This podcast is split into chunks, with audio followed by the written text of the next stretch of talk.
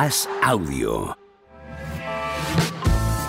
Hoy estamos a jueves 25 de mayo del año 2023 y vamos a hacer la pica de As eh, hoy sin Juan Marrubio porque esta semana es imposible que esté con nosotros, no ha podido estar en los tres primeros días y tampoco hoy, así que vuelvo, vuelvo a hacerla yo solo porque también Jaime Machicado tenía reunión, así que nada, pa'lante con todo. ¿Qué pasa, Alex García? ¿Cómo estás? Buenas tardes. Antes de nada, contaros un poco de qué va eh, el guion del programa de hoy. Vamos a conectar con Jesús Balseiro en Mónaco para hablar del Gran Premio de Mónaco de Fórmula 1 que se disputa este fin de semana. Vamos a hacer un especial de los playoffs de la ECB y a cuento de eso tenemos aquí todo este escenario. Aquí tenemos una camiseta del Basconia, aquí una del Barça, aquí una del Valencia, un balón del Barça y otro del Basconia, todos ellos firmados por los miembros de la plantilla y lo vamos a sortear entre los que probablemente, todavía no lo, estamos, no lo tenemos decidido del todo, pero probablemente entre todos aquellos que estéis suscritos aquí al canal de Twitch del diario ASE. Además de los playoffs de la ACB, además del Gran Premio de Fórmula 1, vamos a hablar también de lo que está pasando en la liga, de lo que está pasando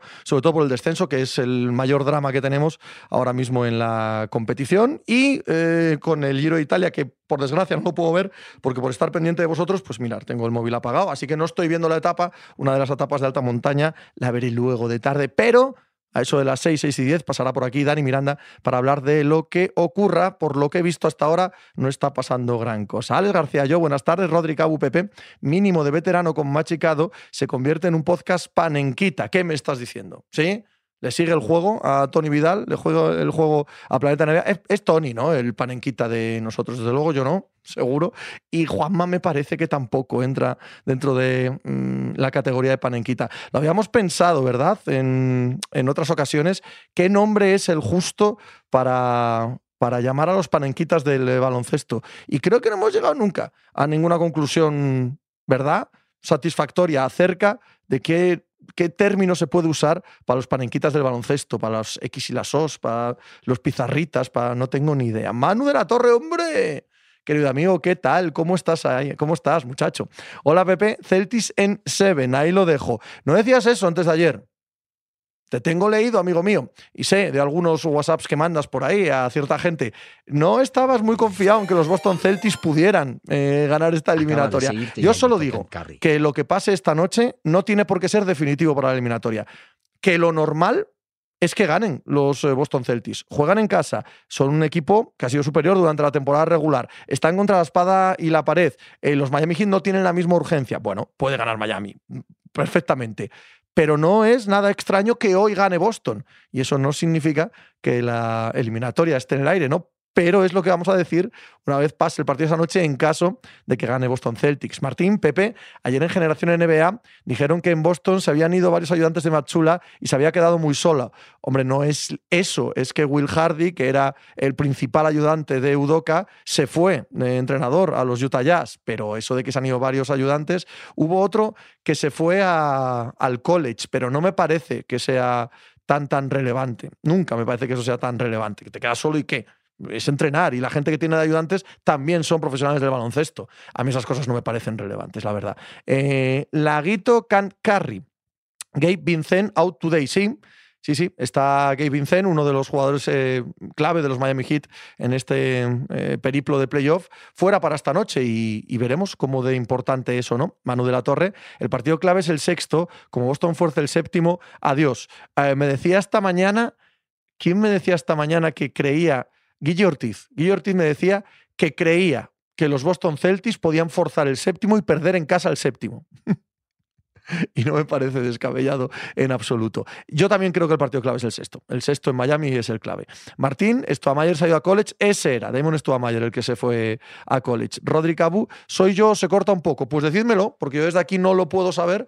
Así que si, si vosotros notáis que se corta o que va un poco regular la conexión, porfa, decídmelo y lo traslado aquí a producción. Juan Fram, buenas tardes. ¿Qué palo la lesión de Badosa? Ahora que parecía que estaba recuperando poco a poco el nivel. Yo no creo que haya hecho en absoluto mala eh, campaña de tierra Paula Badosa. Y no digo que se presentase a Roland Garros como una de las favoritas, pero desde luego sí que estaba bien, a pesar de que los resultados no han sido estelares. Que se haya lesionado en la vértebra, que no pueda estar en Roland Garros, sí, es una, es una putada, sí.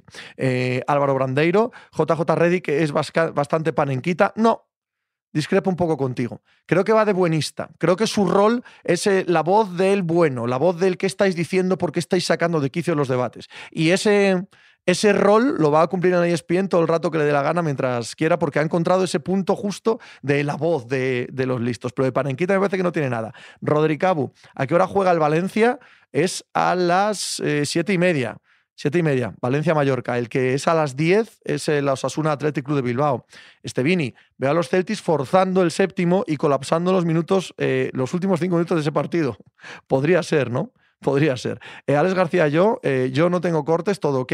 Vale, perfecto. Manu de la Torre. El término panenquita podría ser cafetero. No. No, no, no, no, no, sabría yo qué, término usar para el panenquismo en, baloncesto, porque nos vamos un poco a anglicismos, ¿no?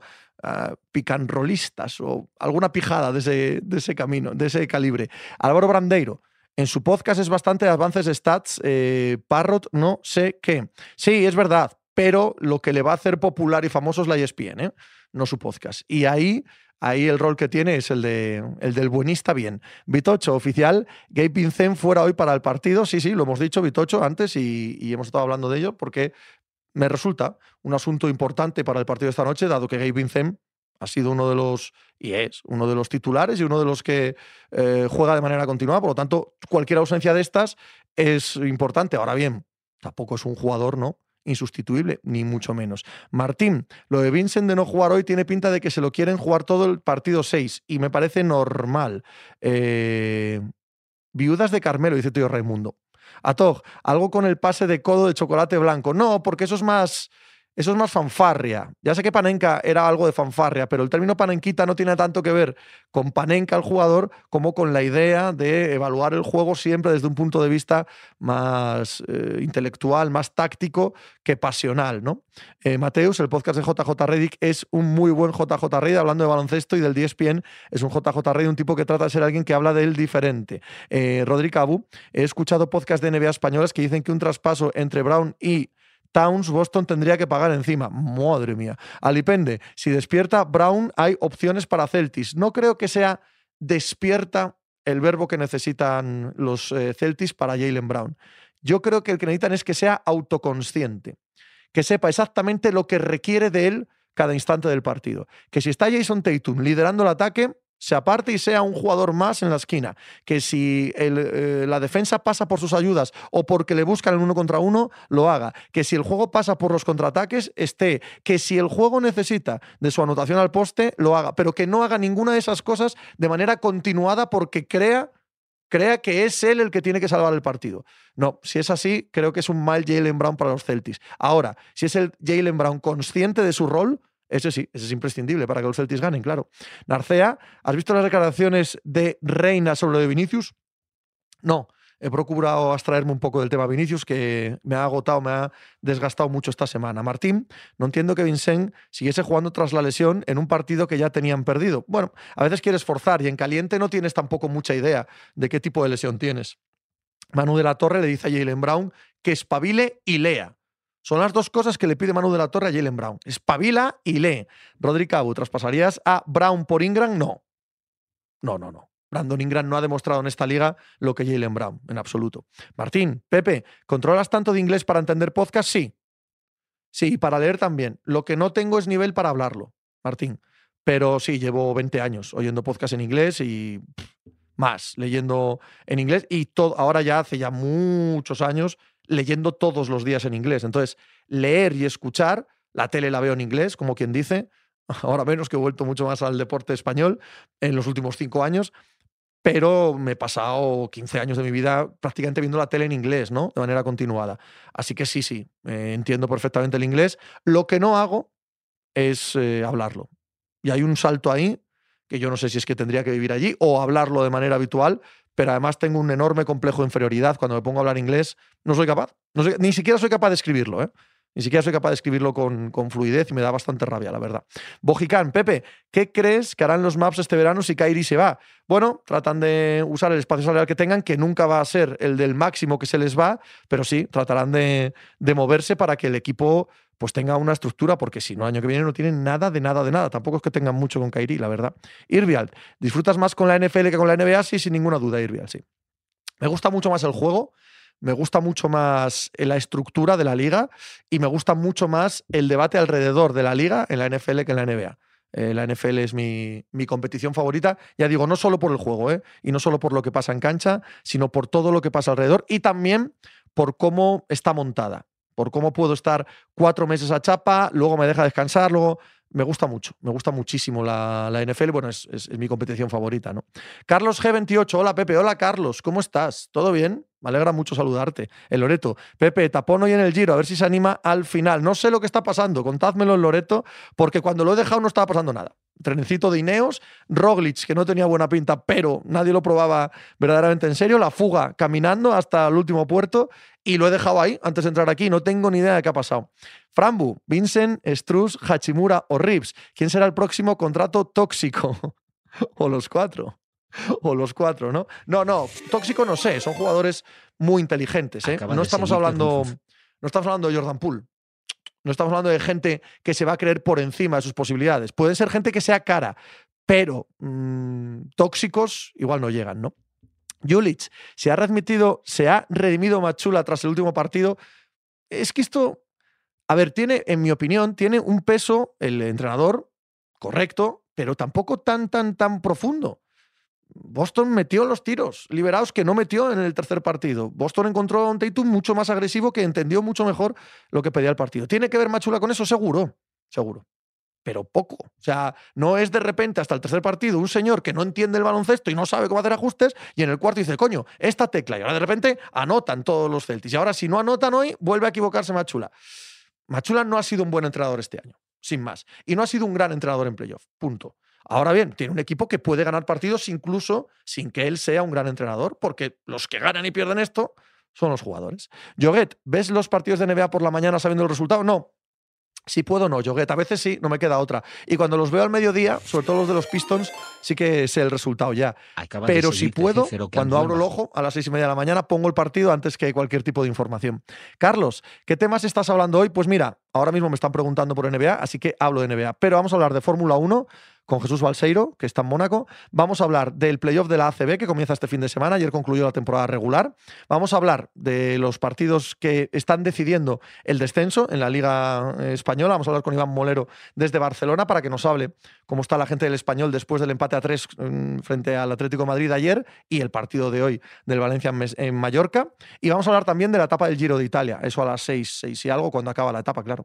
Narcea, hoy leí un escrito sobre los Spurs desde que llega Duncan hasta que se va y ponían como estadística que era el jugador que más victorias había conseguido de todas las ligas de USA. Y entre ellas nombran a la NFL. Me jodió toda la lectura del escrito, 30 minutos. Hay que ser tontos para poner esa comparación. Si es el número de victorias globales, pues sí, es absolutamente ridículo. Bojicán, ¿qué equipo ves como revelación seria para el año que viene? ¿En qué liga, Bojicán? Teo Raimundo, eso le ha pasado a Chus Mateo, a pesar de ser una mierda, a un crack con la canasta de Jules y a otra mierda ahora mismo. Yo no sé si es una mierda o no, pero lo que estoy seguro es que el mismo Chus Mateo, que era acojonantemente conquistado- eh, contestado antes de la Final Four, es el mismo y tiene el mismo conocimiento de baloncesto y el mismo liderazgo que después de la Final Four. Y que aquí los que ganan y pierden son los jugadores. Y que los entrenadores tienen peso pero limitado, limitado. Y cuando yo esto lo achaco mucho también al parenquismo, cuando estamos eh, dándole tantísimo peso al entrenador, perdemos el foco. Perdemos el foco. Yo siempre cuento la misma anécdota, ¿no? De, de Maradona, cuando gana el Mundial del 86 y ve que hay tantísimo debate sobre Bilardo. Y salía Maradona diciendo, lo más jodido de ganar el Mundial fue que veías que la gente Acaba le daba el mérito al entrenador. Y hacía él, ¡al entrenador! Como, pero, pero ¿cómo va a tener mérito el entrenador? No llego a tanto a que sean irrelevantes, pero hostia, es que hablamos demasiado de ellos. Almeida se queda, me cuenta Pablo An, se queda Almeida. Giro de Italia para Grain Thomas, sin ninguna duda. Eh, tío Raimundo, yo soy de Chus Mateo, las decisiones a final de temporada, correcto, pero quita algo el hecho de que ha habido momentos en los que te parecía que el Madrid estaba mal entrenado. No, ¿verdad? Está tirando Roglic, me dice Arongar, ¿no sabéis lo que me jode? Estar aquí leyéndos y no pudiendo ver la carrera. Dios, qué ganísimas tengo de poner ahora mismo el Giro de Italia, coño. Eh, Martín, ¿por qué crees que eh, una liga tan innovadora como la NBA es tan conservadora a los entrenadores? Ah, tan innovadora como la NBA. La NBA no tiene especialmente. No creo que sea más innovadora que cualquier liga norteamericana. Está dentro de la cultura deportiva norteamericana y todas más o menos son, son iguales en ese sentido. No me parecen especialmente innovadoras. ¿no?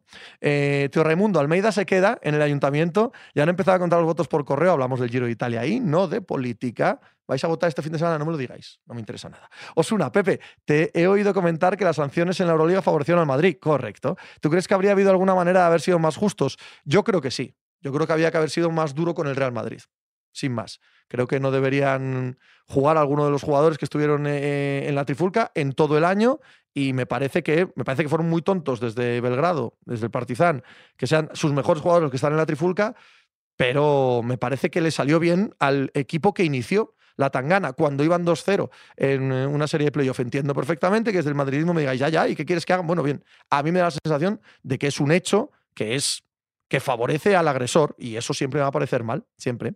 Narcea, la calidad de entrenador de Chus Mateos se llama Tavares, pues eso, pues eso. Natalio Burgalego, ahora que se ha firmado el nuevo convenio, ¿ves más cerca el regreso de los Sonics? Sí, sí, sí, sí. Eh, la ampliación de la NBA a Seattle y Las Vegas debería ser una realidad para 2030. Pero esto hay mil, mil intereses que, eh, que, cerrar. Los propietarios actuales, para ceder parte del pastel, necesitan mucho dinero. Van a pedir mil y pico millones a cualquier equipo que quiera ampliarse. Eh, va a haber que hablarlo con las televisiones, con los socios, en fin.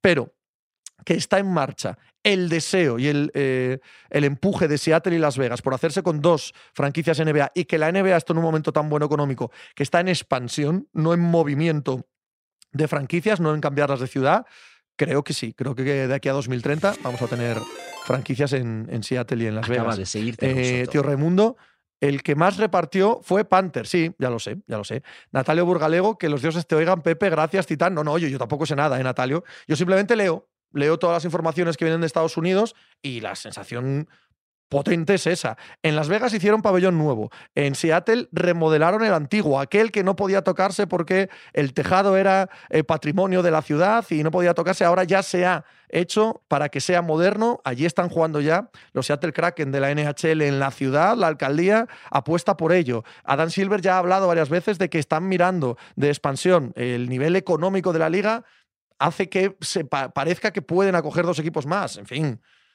todo indica, todo indica que va, que va eso. Irdialf, si no fuese por trabajo, ¿qué tres deportes serían los que verías, Pepe? Em, me cuesta decir esto porque, porque hay siete u ocho que los tengo al mismo nivel, al mismo nivel.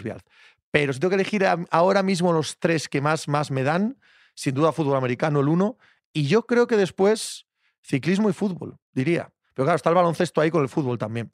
Pero no me quitaría el ciclismo y la NFL por nada del mundo. Ciclismo y fútbol americano, ¿eh? que no solo veo NFL, veo también college y he visto la XFL este año, por cierto, una liga primavera que ha estado estupenda.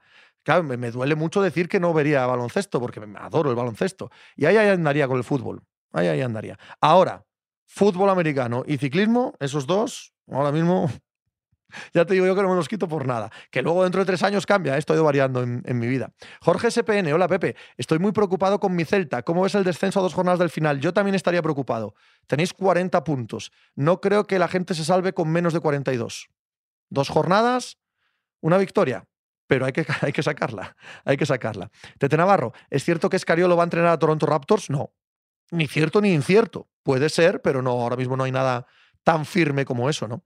Tío Raimundo, Pepe, ¿qué le digo a los amigos, ¿qué le digo a los amigos cuando discuto que en España no hay ningún pabellón nivel NBA o los O2 Arena?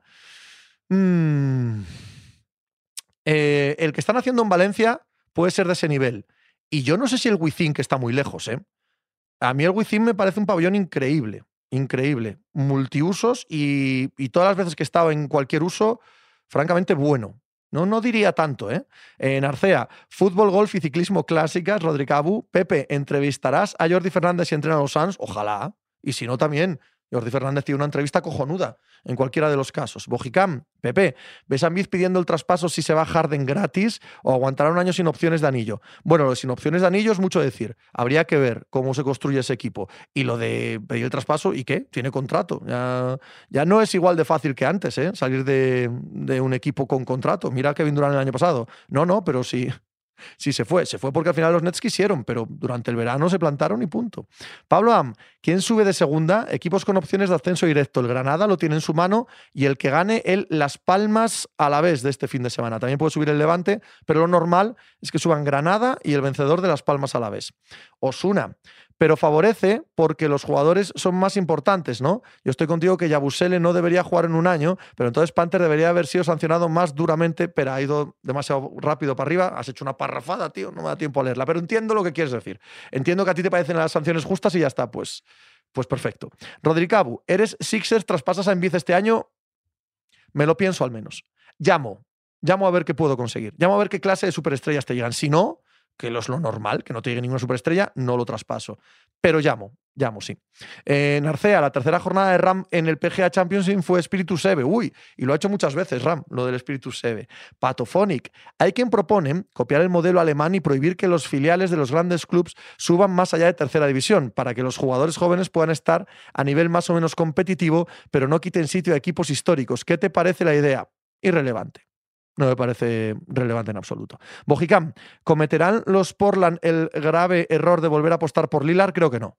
Creo que no traspasan el 3 ni para Dios. Hombre, si les cayera una, un All-Star perenne, sí, pero eso no va a pasar. El Loreto, Pepe, lo que te estás perdiendo, 10% eh, Roglic atacando y Thomas aguantando. No, pero lo voy a ver luego, ¿eh? Lo veo luego un diferido en casa. O sea, no me importa ver las cosas sabiendo el resultado. Irviald, ¿no crees injusto que el City tenga 13 equipos en el mundo? Cosa que quiere copiar el PSG ahora, Pepe, ¿y por qué es injusto? No, en absoluto. Tío Raimundo, si ni Messina ni Escarelo han recibido ofertas, me parecía raro que Jordi sí. En la NBA, bueno, Jordi Fernández es americano. Perdonad por el gesto de comillas que sé que es em, desagradable, pero Jordi Fernández es americano en el sentido de que ha hecho su carrera allí y ha hecho todo el caminito, ¿no? Entrando de becario, asistente, en la empresa. Eso es más relevante que fichar a alguien de fuera. Ya sé que Escariolo también ha estado allí, que Messina también estaba allí, pero ¿de qué manera? No de la misma que Jordi Fernández. A Jordi Fernández lo consideran uno de los suyos y a estos dos no. Pero estos dos también han estado en entrevistas, no de entrenador jefe. De entrenador jefe ya ha estado Jordi, ¿eh? Lo de Phoenix Suns ya es entrevista en firme de entrenador jefe. Alipende, una de las imágenes más bochornosas es ver a Yabusele en el Podían. Aitor Raritos del Fútbol. ¿Qué pasa, Pepe? ¿Qué pasa, Aitor? ¿Cómo estás? Llevo toda la semana en Barcelona por trabajo y tenerte en los auriculares ha sido mi mayor compañía. Abrazo, amigo Aitor. Muchísimas gracias por tus palabras. Siempre Siempre me emociona cuando me decís ese tipo de cosas, lo digo en serio. ¿eh? Tete, mucho más interesante el final del Giro que la rueda de prensa de Tebas. Estaba la rueda de prensa de Tebas cuando he entrado aquí también y me parece que estaba, eh, como siempre, ¿no? exculpándose y explicando por qué la liga no puede hacer más. Igual tiene razón, no lo sé, pero me gustaría que ese tipo de cosas las hablase con la federación, con el Consejo Superior de Deportes, los hablase con, con la Fiscalía y no en una rueda de prensa. Y que el objetivo fuese mejorar el fútbol español, no decir que no mejora porque es culpa de los demás, sino mejorarlo. En fin, Artugum, que es del bueno de Juanma, su audiencia le echa de menos. Normal, normal, tío. Pero esta semana, con motivo de la Final Four y la victoria del Real Madrid, han tenido una semana del periódico absolutamente enloquecida y no hay tiempo para nada. Bojicán, ¿ves a los Clippers repitiendo el mismo plan este año o crees que harán algún cambio importante en su plantilla? No. No creo que hagan ningún cambio importante. Tampoco tienen mucha opción. ¿eh? No.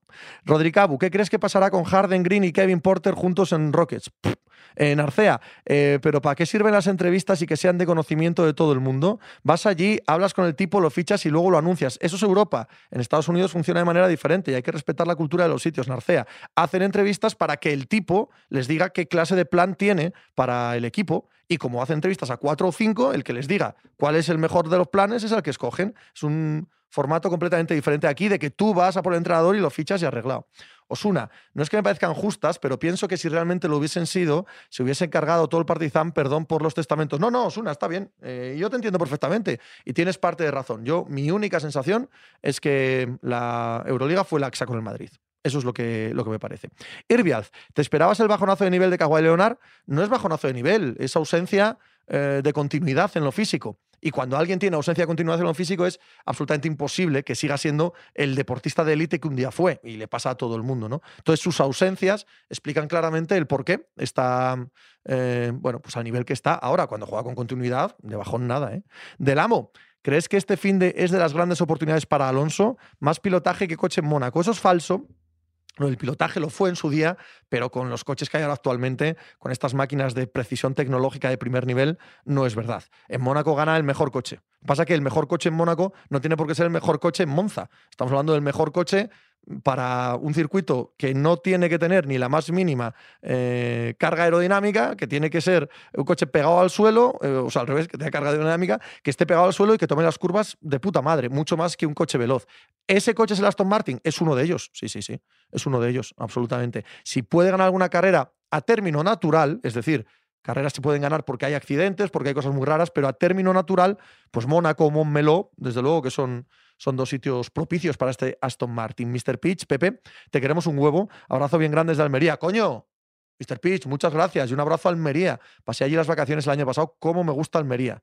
Qué preciosidad es el puñetero Cabo de Gata. No sé si lo conocéis, pero desde un punto de vista de, de espectacularidad natural, pocas cosas me han impresionado tanto. Maravilloso. ¿Se ha cortado esto o qué? Que pone aquí no señal queridos amigos de producción, parece que vuelvo.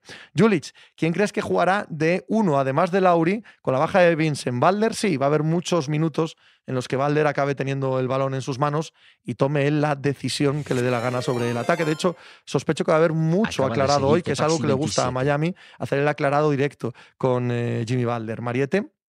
Informa la COPE que ya hay sentencia extraoficial sobre la Superliga. También dice la COPE, lo están celebrando en París. Pues ya está, si eso es así, ya veremos. Yo espero a que se confirme. Eh, ya lo. La, el, ¿Cómo era? El informe de la fiscalía no vinculante ya hablaba de eso, ¿no? Ya hablaba de que mm, la justicia europea iba a dar la razón a la UEFA e iba a legitimar su monopolio. Si es así, a mí particularmente, desde mi punto de vista y desde mi manera de ver el mundo, me parece un desastre y un paso atrás. Pero si es lo que hay y es lo que marca la ley, pa'lante. Tenemos UEFA eh, monopolista eh, para los años venideros. Que lo disfruten. Bojicán, vivan San José y las negras. No sé muy bien a qué te refieres eh, con San José y las negras, pero que viva todo el mundo, en cualquier circunstancia. Estoy, estoy de acuerdo en que viva todo el mundo, que todo el mundo sea feliz, que le vaya bien a todo el mundo, sea San José, sea San Antón, sea la Purísima Concepción, sean las negras. Ron Negrita 76ers. ¿Viste el gol que coincidió el bar a la Leti ayer? Sí. Sí, me parece. Me, parece. Sí, te escucho. Espera, que me están hablando por aquí por los cascos. Eh, te escucho, Sergio. Dale, dale por favor, me comunican por línea interna, perdonad que os he hecho eh, poco caso en estos 15 segundos que he hablado con Sergio Vega, que ya tenemos a Jesús Balseiro desde, eh, desde Mónaco. ¡Joder, qué cielo! ¡Qué eh, maravilla! No, espera, espera, espera. ¡Buah! ¿Qué pasa, tío? Hay, yates, hay oh, ¿Está el tuyo ahí fondeado? El mío no, pero el de Verstappen sí. ¿Dónde dejaste el tuyo? El mío no está en Mónaco. el amarre en Mónaco es muy caro, no como en otros sitios. ¿Qué tal, Jesús? ¿Cómo estás? Bien, muy bien. ¿Cómo te has encontrado en Mónaco? Eh, bueno, eh, Mónaco es Mónaco para lo bueno y para lo malo, mucho tráfico, moverse para recoger los pases y, demás. Pero hay ambiente de, hay ganas de, de, carrera y sobre todo hay ganas de una carrera diferente, ¿no? De, de que no volvamos a ver lo mismo que en las, que las cinco anteriores y que si lo vemos, que, pasen más cosas, que llueva el domingo, que la estrategia sea relevante, que Red Bull no domine y que se cuele por ahí Aston Martin, Ferrari, Mercedes, algo así. ¿Y qué expectativas tienes de ello? Yo creo que si hay un sitio en el que puede pasar algo así es Mónaco. No solo Mónaco, también Budapest, Singapur, estos circuitos en los que es muy difícil adelantar y y en los que si se pone a llover en un momento determinado, hay un accidente en un momento complicado. Lo vimos el año pasado, que se puso a llover justo antes de la salida, Leclerc salía desde la pole con un coche rapidísimo y quedó cuarto. y, Checo salía tercero, si no recuerdo mal, segundo, tercero, con, con, un buen Red Bull que tampoco era extraordinario y ganó una carrera que, casi le, le, ha convertido en uno de los mejores pilotos en circuitos urbanos. Así que es verdad que, todo esto que estamos diciendo puede pasar o también puede pasar lo contrario, puede no llover, no haber accidentes y ver una carrera plana en la que no pasa absolutamente nada y domina Red Bull con un doblete. Pero si hay un sitio en el que, por ejemplo, Alonso puede luchar por una victoria sin tener el coche más rápido, ese es Mónaco. Y, y pienso lo mismo de Carlos Sainz, porque el año pasado fue segundo con un buen Ferrari, el año anterior fue segundo con un mal Ferrari, así que tampoco tengo la sensación de que este sea un mal circuito para Sainz ni para Ferrari. Em, estamos hablando de que para ganar en Mónaco no hace falta un buen coche y hay que precisar, hace falta un gran coche, solo que sobre todo un coche rápido en curva, no un coche rápido en recta, no un coche con un motor muy potente. Sí, sí, hace falta un muy buen coche en Mónaco, porque Mónaco es un, circuito muy específico y hay equipos que tienen el setup de Mónaco muy bien trabajado, como por ejemplo Ferrari, que vienen aquí, yo no sé si ponen el muelle más blando, más duro, pero vienen aquí desde la primera vuelta van bien. Y en Mónaco es muy importante que el piloto que dependa del piloto desde el primer entrenamiento, que el coche esté bien puesto a punto para que sea el piloto quien extrae las décimas y llegue a la Q1, Q2, Q3 con las mejores, en las mejores condiciones con la mano. Montana 99. Se nos ha cortado, me parece, Jesús desde Mónaco, a ver si vuelve. Me estaba flipando el mar. Me estaba aquí, de verdad, qué ganas de salir corriendo y coger un avión para, para Mónaco y para Niza, para esa zona, para poder estar allí. Pues es una de las zonas más bonitas del planeta, ¿no? Mientras, volvemos con la conexión de Jesús Balseiro, me estabais diciendo que San José y Las Negras son los pueblos esenciales del Cabo de Gata. No me quedé con los nombres, no me quedé con los nombres. Ahí estuve dando vueltas. Yo las vacaciones las pasé en Agua Dulce y luego a Cabo de Gata fue un día. Fui un día y recorrí aquello con el coche y me flipó, pero no me quedé con los nombres de ningún pueblo. Agua Amarga sí que me hizo gracia, porque como estaba en Agua Dulce y, luego estaba Agua Amarga, digo, mira tú, cantidad de aguas tienen por aquí. Eh, Tete Navarro, los coches de Fórmula 1 actuales son muy grandes y pesados y en Mónaco es imposible adelantar. La carrera es complicada, que sea entretenida, lo más emocionante está en la clasificación. Bueno, eso siempre hace ya muchos años en Mónaco, pero tener una carrera tan diferente en el calendario a mí me parece muy atractivo. O sea, que no todas sean la misma. La variedad, a mí me da mucho.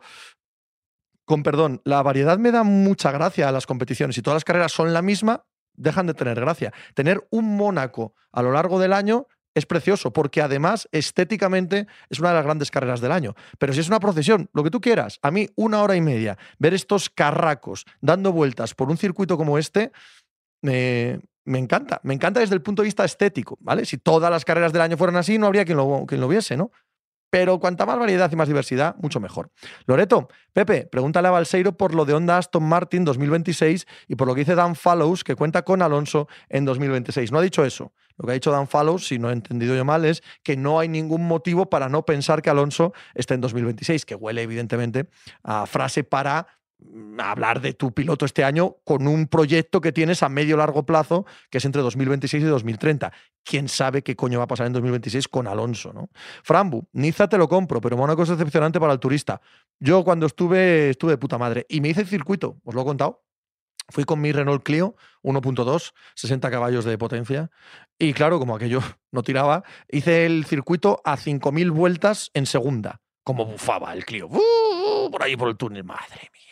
Madre mía, qué maravilla de día. Bojicán, en cualquier caso, no promociones Almería, que estamos muy a gusto sin turismo. Mira, mira Ángel Marván, esto es tener un directorio y no más pijadas. Mira, mira, mira, mira, mira, mira. Mira qué maravilla, me trae aquí. Eh, pues, pues no lo promociono. Si me da exactamente igual, si estáis a gusto sin el turista, pues guay, adiós. Eh, Mr. Pitch, Pepe estuvo robando sandías en Campo Hermoso. No me suena nada tampoco Campo Hermoso. Pero vamos, que no me, no me quedo yo con los nombres de los pueblos, como veis. Pablo Am, Almeida perdió 20 segundos con Roglic y Thomas. O sea, nada. Nada de nada, ¿no? El Loreto, oh, mítico Clio 1.2 del 98. Total, tío. Total. Con matrícula de Valladolid, porque lo sacó mi primo, que trabaja, trabajaba, ya está jubilado, en la fábrica de Valladolid, y lo sacó allí como empleado. Y ahí estaba yo con mi Clio azul marino. Me cago en la leche. ¿Qué kilómetros hizo aquel coche? Con ese coche fui hasta Múnich, desde Cangas, y volví. Volví, fui por arriba, fui por Francia y me metí por la Selva Negra y por Friburgo y demás. Volví por los Alpes, por Suiza, me metí en Italia, volví por la Costa Azul. ¡Va! ¡Va! Anda, que no he hecho yo kilómetros con aquel mítico Clio. Claro, se, se acabó de los kilómetros que le hice. Pero sí, sí, ese cochecín hizo el circuito de Mónaco. ¿Qué te parece? Allí me planté, bajé por la montaña, digo, a ver cuánto me cuesta encontrar el circuito. Estaba mirando a ver, a ver, a ver, y según me doy cuenta, digo, coño, pues estoy en el semáforo de salida. Y como me lo sabía de memoria, evidentemente, por los videojuegos, dice, venga, adelante, taca, taca, taca, taca, taca, taca, hasta hacerlo como Dios manda, como Dios manda, ahí bufando. Pitch, si sacas un libro de tus aventuras con el Clio, aquí tienes uno que te lo compra. Tampoco pienses, ¿eh? que no. No. No, no, no, no. Luego, las barbaridades que hice con coches fueron. Con eso también. Uh, igual no es el sitio aquí para contar irregularidades, ¿no? De, circulación. Pero bueno, he hecho más barbaridades con otros coches que con aquel Clio. Pero aquel Clio me dio mucha alegría, tío. Fue el primer coche que tuve en propiedad de muy, muy chaval y, nada. Bueno, viejas batallas, ¿no? Joe Montana, hola Pepe. Victoria española en Mónaco o en las 500 millas. Creo que es más probable en las 500 millas de Indianápolis con Alex Palou, sabiendo que tener la pole como la tiene no significa gran cosa tampoco. Pero sí significa que los cuatro McLaren de la IndyCar están los cuatro en el top 10, ¿no? McLaren anda este año en, las 500 millas. Y Palou el año pasado, no, hace dos, ¿no? Hace dos quedó segundo. Eh, Palou tiene opciones, más que Alonso, sí. Bojicán, Pepe, ¿qué esperas de los Suns el año que viene? ¿Lo ves con opciones algo si no hacen cambios? No. No, no, no, no. Tienen que cambiar a Aiton, tienen que meter profundidad de banquillo, tienen que, que cambiar el equipo, desde luego, pero a poco que hagan un núcleo duro con Kevin Durant todo el año, con eh, Devin Booker, con lo poco que le quede a Chris Paul. Mira, estamos viendo a los Heat en un rol parecido al de Kyle Lowry. Si hacen un mínimo de masa de ocho tíos que puedan jugar, claro, como no van a tener opciones, sí. Mr. Pitch, Pepe, con tanto humo en la NBA, ¿crees que tus pulmones llegarán vivos a agosto? Sí porque al igual que con el tabaco y con los porros, he sabido apartarme lo suficiente para que no me intoxique, ¿vale? No me intoxica el, humo de, de, la NBA. No, no gasto tiempo hablando de ello, no gasto tiempo leyendo sobre ello, no gasto tiempo viendo a tanto, con perdón, fantoche como hay en redes sociales eh, creando hilos de la nada, me da exactamente igual. No estoy en ese mundillo, no, no necesito esa repercusión y no necesito andar, eh, andar leyéndolo, así que no, no me intoxica. Creo que tenemos a Jesús de nuevo y aunque solo sea por ver Mónaco otra vez. Ok, me dice Sergio Vega que no, que está jodido por la conexión, que no puede entrar. Pues nada, dale un abrazo, Sergio, de mi parte a Jesús y un, abrazo de parte de nosotros y que pase un gran fin de semana cubriendo la carrera, ¿vale? No me dice el ok, pues nada, pues será que no. Carlos Nieto Cid. Ok, perfecto. Pues nada, nos quedamos sin el pobre Jesús, que que normalmente cuando tratamos de conectarnos con él siempre tenemos este tipo de problemas, pero siempre me parece relevante poder charlar con Balseiro desde donde esté. Me, gusta mucho hablar con los enviados especiales del diario AS a los grandes acontecimientos y Balseiro... Bueno, particularmente, esto es muy subjetivo, pero para mí particularmente es uno de los mejores periodistas que tenemos en este país, independientemente de que sean del motor o no. Carlos Nieto Cid, Packers, mejor o peor que año pasado. Gracias por el programa. Hombre, entiendo, Carlos, que hasta que no veamos la diferencia entre Aaron Rodgers y Jordan Love no podemos opinar. No, no, no, tenemos capacidad. Ellos tienen mucha fe en Jordan Love, por algo lo convierten en una primera ronda del draft. Y Aaron Rodgers el año pasado, por ejemplo, jugó bastante mal. Ahora, suplir a un quarterback Hall of Fame, a una mega leyenda, para mí, uno de los tipos con más talento que ha estado nunca en la posición más importante del juego, eso jamás es fácil. Entonces, pensar que van a ser mejores es complicado. Tampoco descabellado, ¿eh? Tú si tienes un buen equipo, no dependes de que el 4 sea X o Y. Ahora bien, el salto de Aaron Rodgers a Jordan Love, tenemos que verlo. Tenemos que verlo. Eh, Mojicán, ¿qué All-Star ves al lado de Butler el año que viene para que sean firmes candidatos al anillo? Mojicán, esto es lo de siempre. Pues ante Tocompo, pues Jokic, claro, ya veremos quién está, quién no, quién puede eh, tener eh, en los traspasos. En el mercado, en la agencia libre no hay nadie. No sé, no creo que puedan hacer muchos cambios. Sospecho que no va a haber grandes cambios en casi ningún equipo. ¿eh? Todo esto que estamos viendo de los Suns, de los Sixers, de los Lakers, de todo lo que vemos es casi de, o de los Warriors, ¿no? Es de mantenimiento. Ojalá renovar a Harden, ojalá renovar a Draymond Green, ojalá eh, renovar a Kyrie en los Mavericks, lo que vemos es de mantenimiento, no de ir a más. Estamos hablando de, que las opciones son limitadas en caso de perder a estos jugadores y aunque no han sido buenos años en estos equipos o no ha sido eh, un final de temporada lo suficientemente eh, agradable como para pensar que con esto el año que viene gano el anillo, es mejor, virgencita, virgencita, que me quede como estoy, que otro tipo de aventuras que va a ser complicado que tengas mm, suficientes jugadores para, para cubrirlas. Y creo que en eso está la NBA ahora mismo. ¿eh? Don Stephen, ¿qué le pasa a Juanma? Se le echa de menos. Nada, que la semana está siendo de muchísimo trabajo en la sección de baloncesto del diario As, como podéis imaginar, debido al triunfo del Real Madrid en la, en la Final Four. Y los que son tienen que hacer el periódico todos los días y multiplicar las páginas y multiplicar los eh, artículos en la web. Y esa misma gente tiene que descansar. Y no pueden trabajar 14 horas diarias y no pueden estar trabajando días y días ininterrumpidos. Por lo tanto, la sección de baloncesto esta semana es muy, muy, está muy ocupada y Juanma pues está muy liado, claro, que es el director de esa sección. Bojicán, o los hits no harán nada. Pues eso, lo que estaba explicando antes, de que me parece que el mercado NBA este año está complicado. Don Stephen, Pepe, ¿has visto el cuadro de Roland Garros? He visto que Alcaraz va por el mismo lado que Djokovic, por lo tanto, se enfrentarían en eh, potenciales semifinales, ¿no? En caso de que ambos vayan avanzando. Yo creo que hay cuatro favoritos o cuatro grandes candidatos a ganar Roland Garros, que son Alcaraz, Djokovic, Rune y Medvedev. Y los demás están lejos, ¿eh? Y lo de Djokovic quiero verlo. Ese codo, esa sensación, eh, no ha hecho una buena temporada de tierra. Mm. Joe Montana, ¿quién ha sido mejor jugador o crees que la gente recordará mejor en 20 años? ¿Carmelo o Chris Paul? Creo que la gente recordará mejor a Carmelo.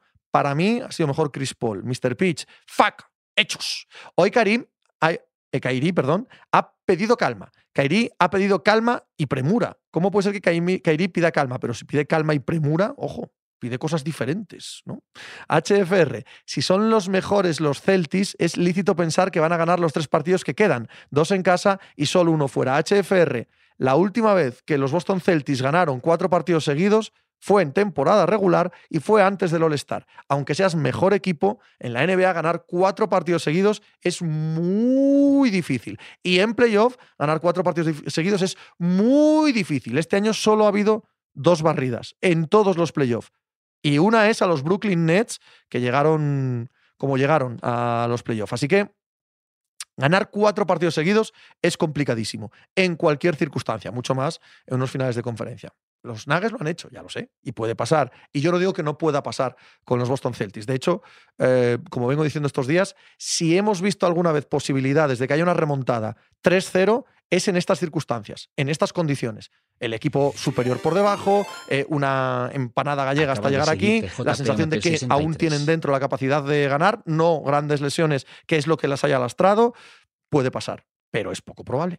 Este Vini, Pepe, ¿qué ha pasado con los Patriots? Eh, se han perdido días de entrenamiento por incumplir off-season rules. Sí, correcto, han sido sancionados por la liga, no se ha hecho público eh, el detalle menor, la minucia de por qué están eh, sancionados.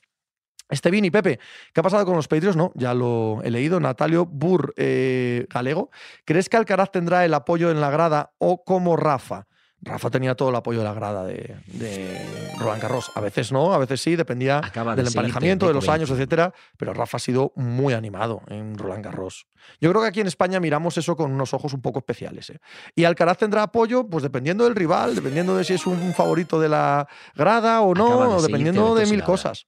Eh, Natalio Burgalego, los primeros años no querían, no le querían. Bueno, no es tan así. Había parte que sí y había parte que no. Y había veces que jugaba contra franceses, o jugaba contra Federer, o jugaba contra gente que quería que ganase la grada. Yo no lo veo de esa manera, ¿no?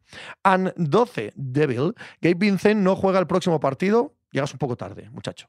Lo hemos comentado, lo hemos analizado, lo han dicho ya tres o cuatro. Vosotros pensáis que esto es así de sencillo.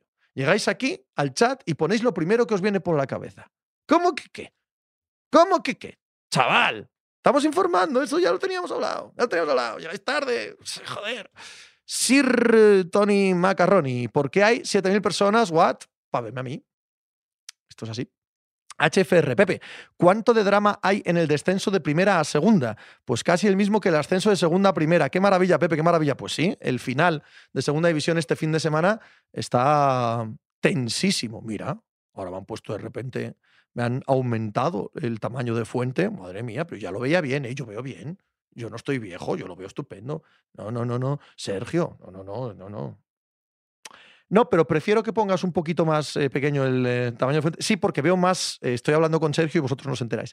Em, veo más mensajes. Si alguno se me va para arriba, lo puedo cazar, ¿sabes? Hablo aquí con la producción. Eh, Pepe, ¿no te parece que un jugador con el carácter de Butler es justo lo que necesitan los Celtics y cualquier equipo de esta liga? Sí.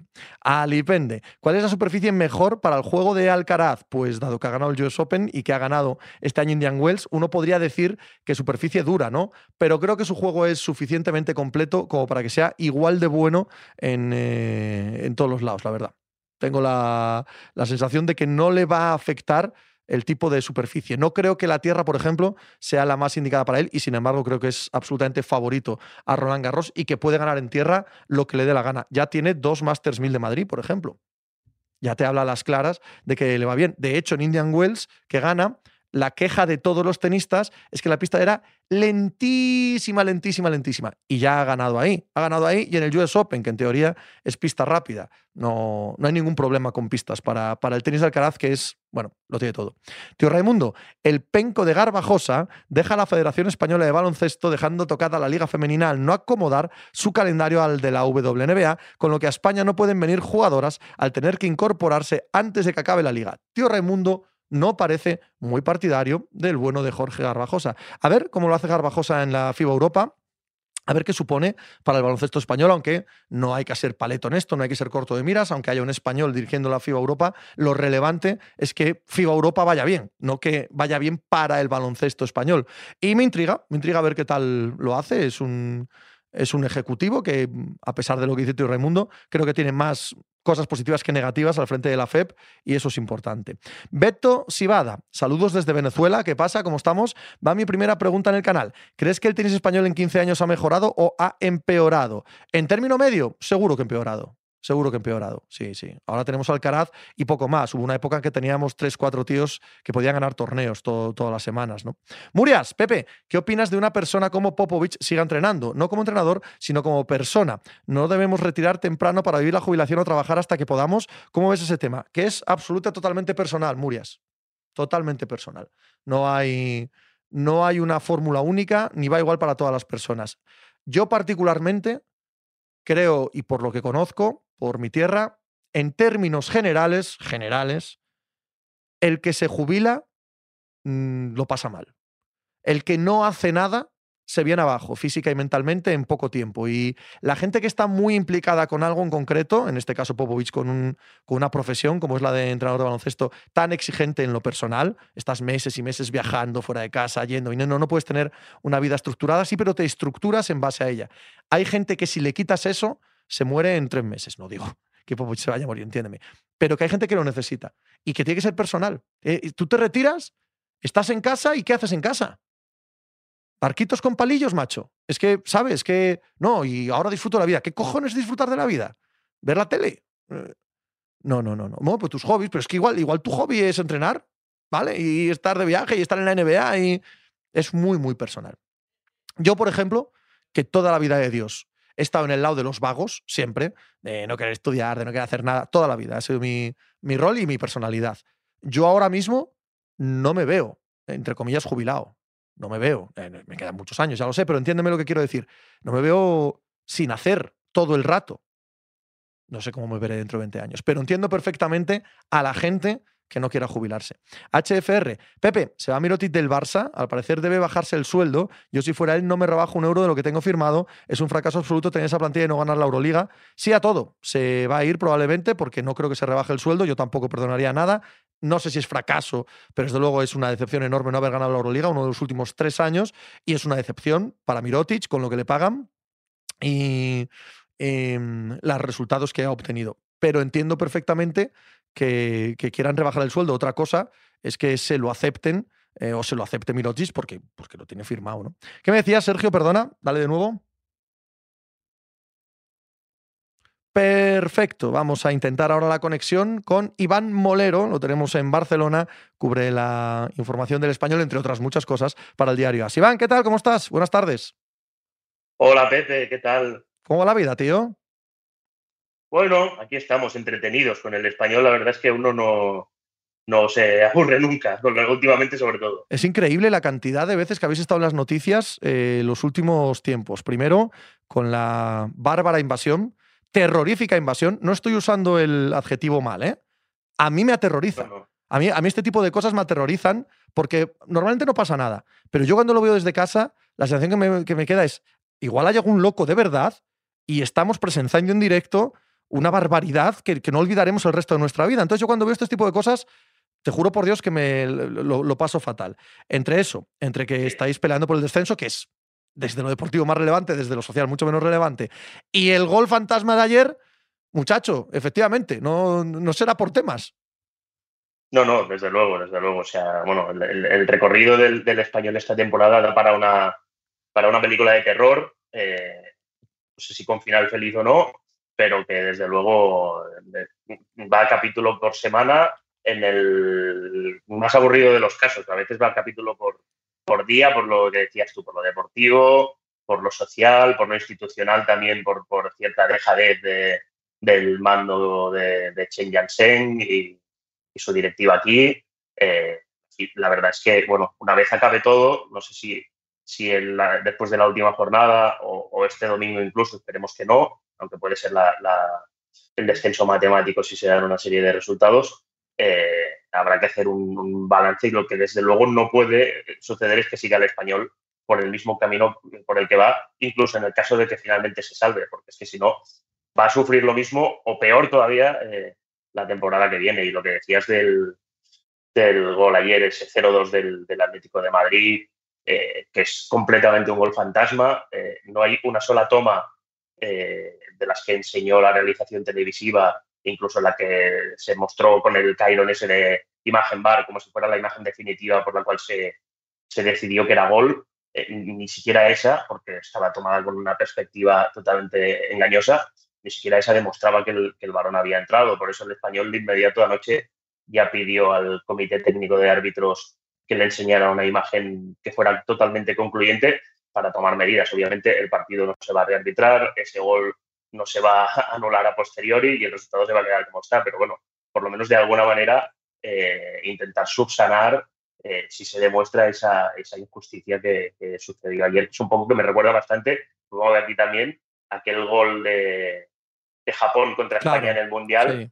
Que ahí la diferencia es que la FIFA sí que dispone de una tecnología que acabó demostrando, eh, con esa realidad virtual 3D, que luego te puedes creer o no, pero bueno, que al menos existe, acabó demostrando que el balón no había salido del todo, aunque, aunque pudiera dar esa sensación visualmente. En el caso del, de la liga, eh, después de tanto gasto, tanta inversión, con videoarbitrajes, board, etcétera, eh, sigue esa cuenta pendiente con cosas en teoría tan sencillas, entre comillas, como, como poder poner esa suerte de ojo de halcón en el que sí que tiene la Premier League, por ejemplo, en la, línea de, fondo y acabar con estas eh, decisiones que además es que yo no entiendo, la verdad, lo de ayer no lo entiendo porque en caso de duda, eh, otra cosa hubiera sido que el árbitro hubiera conseguido el gol de entrada. Eso es. El árbitro no dio gol. Eso es.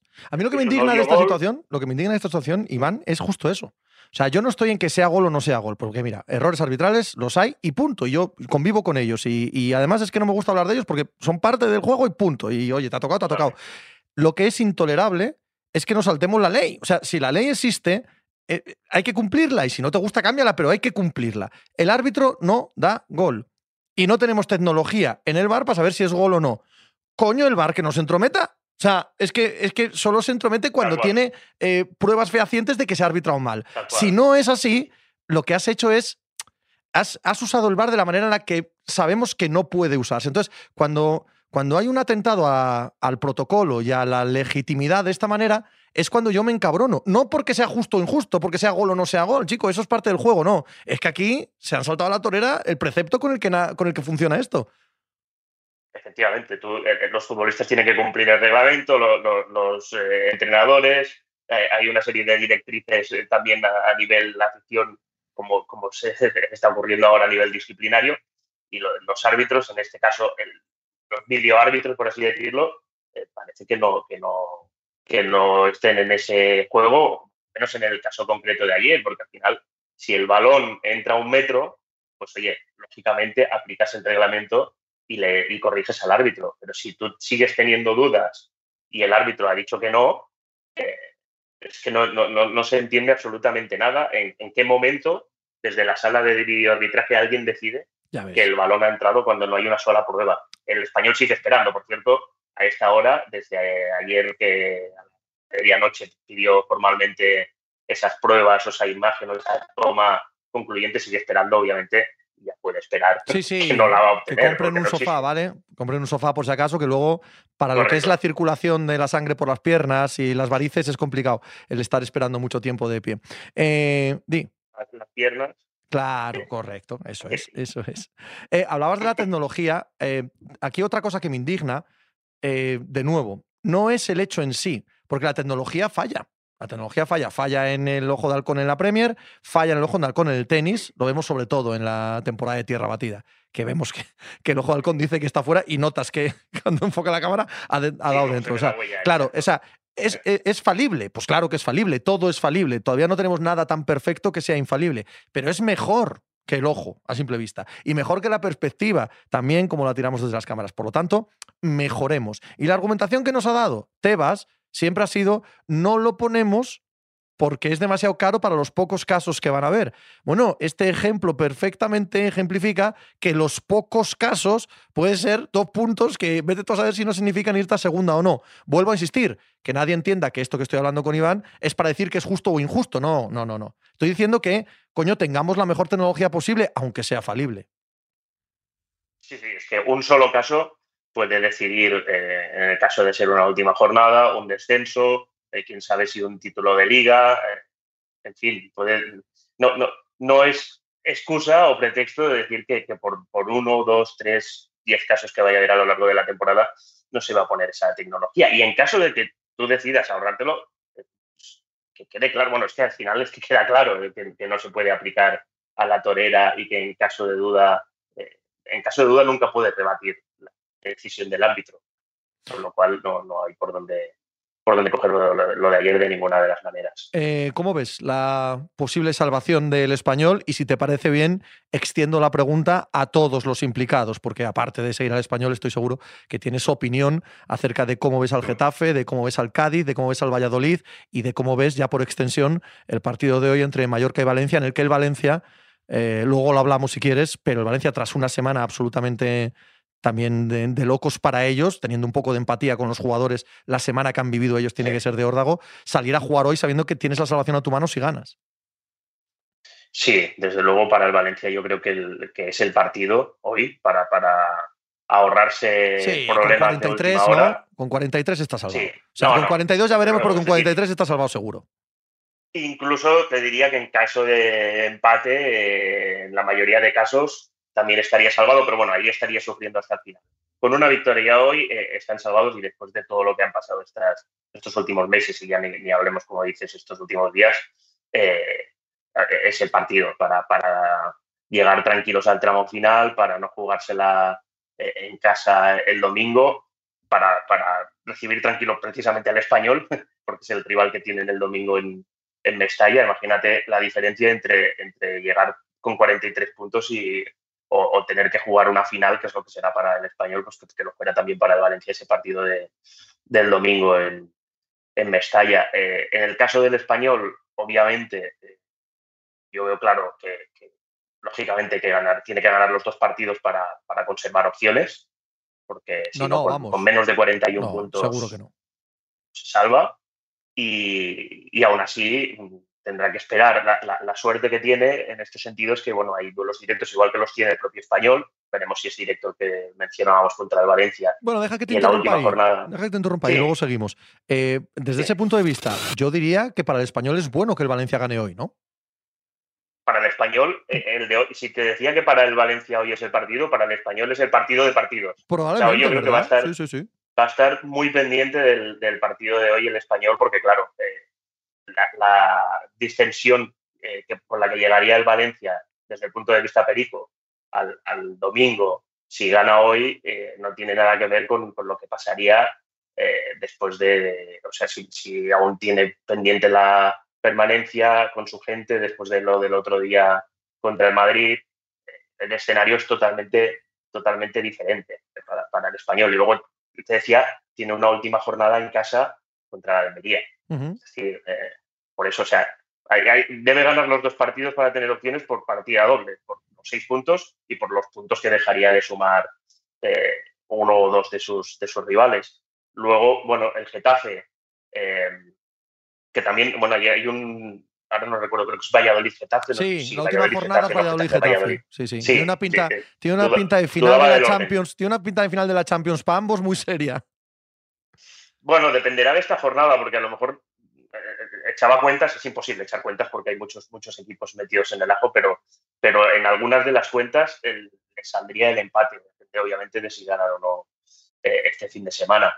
Pero bueno, el a ver cómo le sienta la, lesión de Nesonal, que, llevaba prácticamente la mitad de los goles del, equipo, a ver si es capaz de tirar estos dos, estos dos partidos sin, su máximo goleador eh, y, tratar de jugárselo todo al, en ese último partido contra el Valladolid. El, Valladolid juega contra el, Almería y Valladolid también este fin de semana, es que se las trae.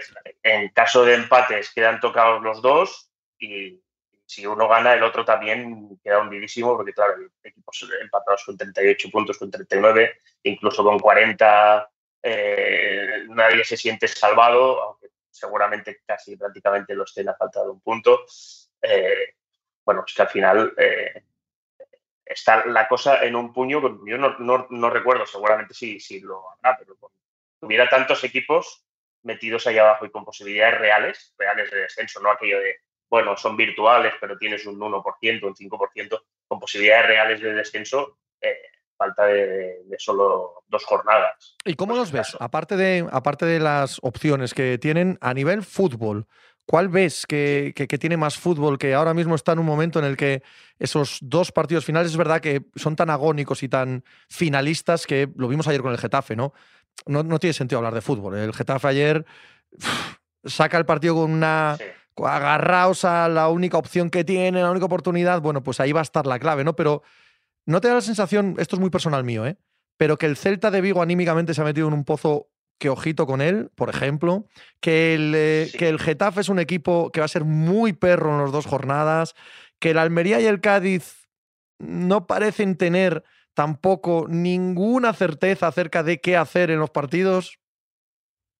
Bueno, el, Cádiz lo bueno que tiene en ese sentido es que sabe desde el principio de temporada que lo más normal o lo más lógico es que esto acabara pasando. Es decir, que se acabara jugando la, permanencia el último al final por la plantilla que tiene, porque viene de que le sucedió el año pasado y, se salvó en, la última jornada cuando, cuando ya casi nadie lo, esperaba.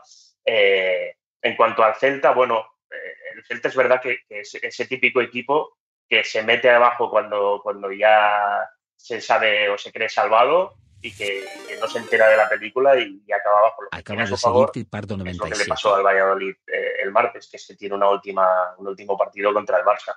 Yo no, con eso no digo nada, pero, pero el Valladolid ganó con, con, relativa facilidad, vamos a decirlo así, el, el otro día. Con, bueno, al final es un poco, no, lo, que hablábamos de que le podría pasar al Valencia el domingo en caso de que gane hoy contra el Mallorca, equipos que ya no, no se juegan absolutamente nada, eh, la tensión competitiva ha finalizado después de una temporada muy dura y bueno, ahí eh, eso jugaría a su favor, ¿sabes? Eso que a principio de temporada miras el calendario y es un Celta-Barça, si eres del Celta y, y, piensas, ostras, hay que llegar salvados a la última jornada o esto va a ser imposible, se ha acabado revirtiendo. En este caso, eh, es, yo creo preferible jugar contra, si eres el Celta, jugar contra el Barça en la última jornada que hacerlo contra un Almería, un Valladolid o un, Cádiz, que es el, rival que tienen este, este fin de semana.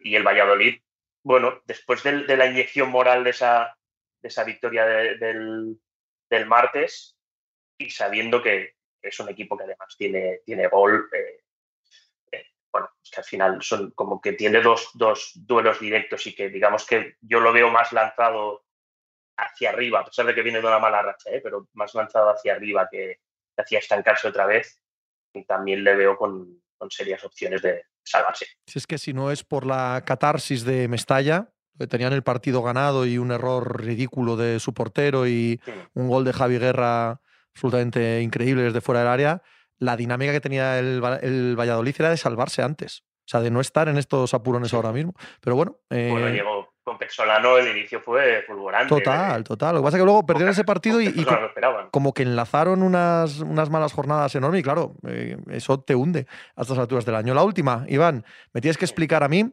y sospecho que a la mayoría de los oyentes, cómo narices se puede estar en la situación de prácticamente estar descendido y de tener muy pocas opciones de salvarse, salvo si ganan los dos partidos. Y ya veremos cuando un delantero te mete 16 goles.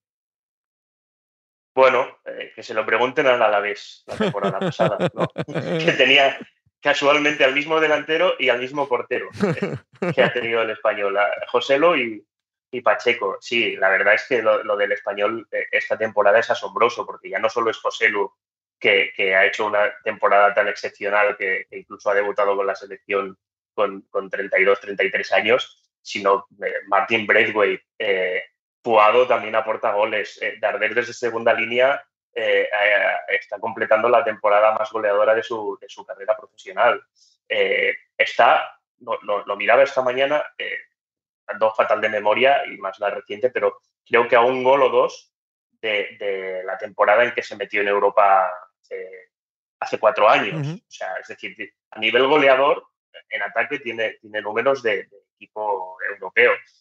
El gran handicap es que si miras atrás y miras los errores defensivos y, sobre todo los, los goles eh, recibidos en, vamos a decir, errores no, no forzados, ¿no? Sí, Como si fuera tenis. Correcto. Em, también estás ahí en, otro récord, no, no, es temporada europea, sino que es una de las, de las cuatro o cinco peores temporadas en liga de, de su historia. Claro, metes una cosa y otra en la balanza y al final te sale ese, ese balance casi casi desastroso de, números ahora mismo, sí, a la espera de dos jornadas de segunda división, está claro.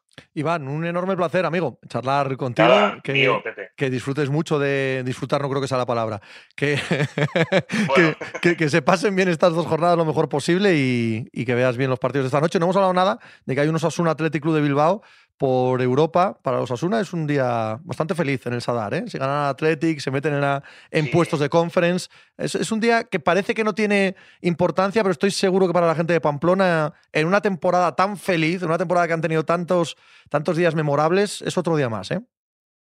Sí, no, incluso, mira, ya me lo llevo también a mi terreno, de lo que estábamos hablando de, la permanencia. Eh, Getafe Osasuna este fin de semana, es decir, en función de ese resultado y de si Osasuna se sigue jugando algo o no, también puede, puede influir en, la, en esa batalla por, por no bajar. Es decir, que, sí, bueno, es, es, partido bonito siempre los, los partidos de, del norte, eh, Osasuna, Atlética, Atlético Osasuna, partido bonito de ver. Eh, bueno, sufriremos con el, con el Mallorca Valencia, disfrutaremos después con Osasuna y Atlético. Iván, un placer, de verdad. Un abrazo. Nada, placer es mío, Pepe. Dice Pérez GZ, tampoco puedes decir que el español le quitaron dos puntos porque cuando rearbitras un partido ese mismo ya cambia en su totalidad. Igual habría perdido 0-1 porque el Atleti no se relaja tanto. Yo no he dicho que el español le quitaron dos puntos. Jamás. Jamás diré ese tipo de cosas porque pienso igual que tú. Aparte de que no, no hablo de árbitros ni de arbitrar, eh, eso mismo se puede usar por cualquier causa penaltis, expulsiones, goles y bien que habla la gente de que te han quitado, tan puesto. Pero no yo, no yo. La verdad que estoy al 100% y no creo haber dicho eso y si lo he dicho, pues ha sido un lapsus lingüe porque nunca jamás lo pienso. Yo soy yo, pues sí es verdad que se las traía. ¿Dónde está el contexto de este mensaje? Yo soy yo, porque estaba charlando con Iván y me lo he perdido. Quizás lo has dicho en medio de alguna parte en concreto de la conversación y estabas hablando del Cádiz o estabas hablando de la Almería o estabas hablando de los Asuna, vaya usted a saber, ¿no? Pérez, lo decía en general Pepe, no por ti, ya, ya, no, lo entiendo, pero aprovecho el mensaje para explicar mi punto de vista, que estoy totalmente de acuerdo contigo, pero que me encantaría, ¿no? Que se dijese en todos los casos. No es que nos han robado, ¿qué coño? Juega y calla. Yo soy yo, Pepe. Es casualidad que un día que te quedas solo te pones un polo donde se lee vos. Me han dicho antes que es falso. Raquel González, de la sección de baloncesto, porque es verdad que se está deshilachando, digo, joder, si me está yendo a tomar por culo el polo. Me dice, pues eso es que no es Hugo Boss de verdad. Yo, pues no será, yo qué sé, yo qué sé. ¿Sé yo algo de ropa? Yo soy yo. ¿Sé yo algo de ropa? Ahora, que soy el puto sheriff, sí, eso sí lo sé. Jorge SPN. Pepe, un juego, ojo. Un tier list. ¿Cuál es tu top 3 de puertos del Giro? El mío es Telvio, Mortirolo y Marmolada. ¿Y el añelo? ¿No metes el añelo ahí, Jorge? Y mañana las tres cimas de Lavaredo. Las tres cimas de Lavaredo tiene que estar, aunque solo sea por los nombres. Jorge, sostengo que los nombres de puertos de Italia nos dan sopas con onda a absolutamente todos los nombres del resto de países. O sea, aunque sean puertinos, solo los nombres, dices, joder, wow. Wow. Yo soy yo, por cierto, hoy en Saber y Ganar han puesto una canción de Airbag, me he acordado de ti por lo que sea, la de coleccionista de discos. Tremendo temazo. Eh, Jorge SPN en Lavaredo, Lavaredo perdón, ganó Eddie Merckx. ¿Dónde no ganó? ¿Dónde no ganó Eddie Merckx? Ganó en todos los lados. A ver quién gana mañana. ¿Me habéis dicho que la etapa ha estado bien o no? ¿O ha sido nada? Llegar todos juntinos al final. Han llegado Roglic y Geraint Thomas juntos. Con Joao Almeida a 20 segundos. Eh, van a llegar todos al sábado igualadísimos. Fofana. Jamás superarán el nombre de Espeñaperros. Sí, ese es bueno. Ese es bueno también, sí. Mr. Pitch. Pepe, ¿tienes alguna lista de Spotify para tus fans? Tengo un mogollón de listas de Spotify. Y si quieres te paso algún enlace o, o las hago Acaba públicas. Públicas son, pero vamos, son, son públicas en el sentido que todo Dios puede entrar, son privadas en el sentido que son gustos muy personales, gustos míos. Y pues nada, vas poniendo ahí una para. me voy de fiesta a tal lado, me hago una playlist. Eh, tengo gente en casa el sábado, me hago una playlist. Y bueno, vas teniendo ahí eh, grite hits de grupos que te gustan, ¿no? Álvaro Brandeiro, muy de acuerdo con lo de los puertos. El mejor de España es el Angliru solo por el nombre. Eh, de Locos TV dice bien. Yo digo, pues bien también. De Locos, de lo mejor del Giro, que no es difícil a la etapa de hoy. Vale, vale. Ahora lo entiendo. Joe Montana, Cuitu negro no está mal. Eh, eso debe ser porque no sabes lo que significa Joe Montana. Cuitu, lo que pasa es que Cuitu es en, em, en mi zona, en el suroccidente. Allá donde le han puesto este nombre, no sé si significa lo mismo. Pero si significa lo mismo que en mi zona, no es nada bonito el nombre, ¿eh? ya, te lo, ya te lo digo yo, Joe Montana, no tiene ninguna gracia. da un poco de asquete. el cuito en mi zona es lo que se llama cucho. En el resto de Asturias, lo que se llama abono mm, en, eh, en España en general, que es la mierda de los animales que se usa para abonar las tierras. Entonces, el cuito negro, entiendo que si viene de ahí es porque aquella zona pues tenía, tenía un montón de mierda de animales. Sospecho, sospecho que viene de ahí, pero vamos, no lo sé, ¿eh? no tengo ni idea de si la etimología de ese puerto proviene de ahí o no. Porque también es verdad que en Asturias los nombres cambian mogollón de zona en zona y aunque es el mismo idioma, bueno, nos pasa también en España, ¿no? Con el castellano, aunque sea el mismo idioma, tenemos denominaciones bastante diferentes para las mismas cosas. Y en el eh, asturiano occidental con respecto al oriental hay bastante diferencia. Álvaro Brandeiro, por un momento he pensado que Cuitu sería coito y estaba partido de risa, Mr. Pitch. Bien, bueno, yo uso Cuitu negro para mis olivos y funciona estupendamente. Pues eso, claro. Álvaro Brandeiro, con tu descripción del Cuitu, pues, pues entonces no parece que sea un nombre muy bonito, ¿no? ¿O qué? ¿O qué os parece? Mejor fue cuando. eh, no, no mejor en sentido estricto, Acaba de entendedme. seguirte Digo que el nombre es brutal, en sentido también estricto en este caso, del, del puerto de, de mi zona que separa Cangas de Narcea y Ibias y por donde pasó la Vuelta Ciclista a España hace unos años, el Pozo de las Mujeres Muertas. Cuidado, cuidado, ¿eh? Ahí sí tenemos nombres contundentes. Mr. Pitch, qué sabiduría la de Pepe. No hay día que no nos enseñe algo, hombre, esto, Mr. Pitch. Es de mi zona, tampoco hay gran sabiduría, es algo que, que sabemos sin más. El Cillo, mejor cuitu negro que mierda negra. ¿Verdad? Álvaro Brandeiro dice, eso sí que es negro, el nombre del puerto que acabo de decir. Además, el pozo, cuidado. Cuando yo andaba en bici, y luego arreglaron la carretera y algo menos, pero cuando no estaba arreglada la carretera, esos 6 kilómetros, esas rampas del 18%, dice, me cago en su madre subir al pozo de las mujeres muertas.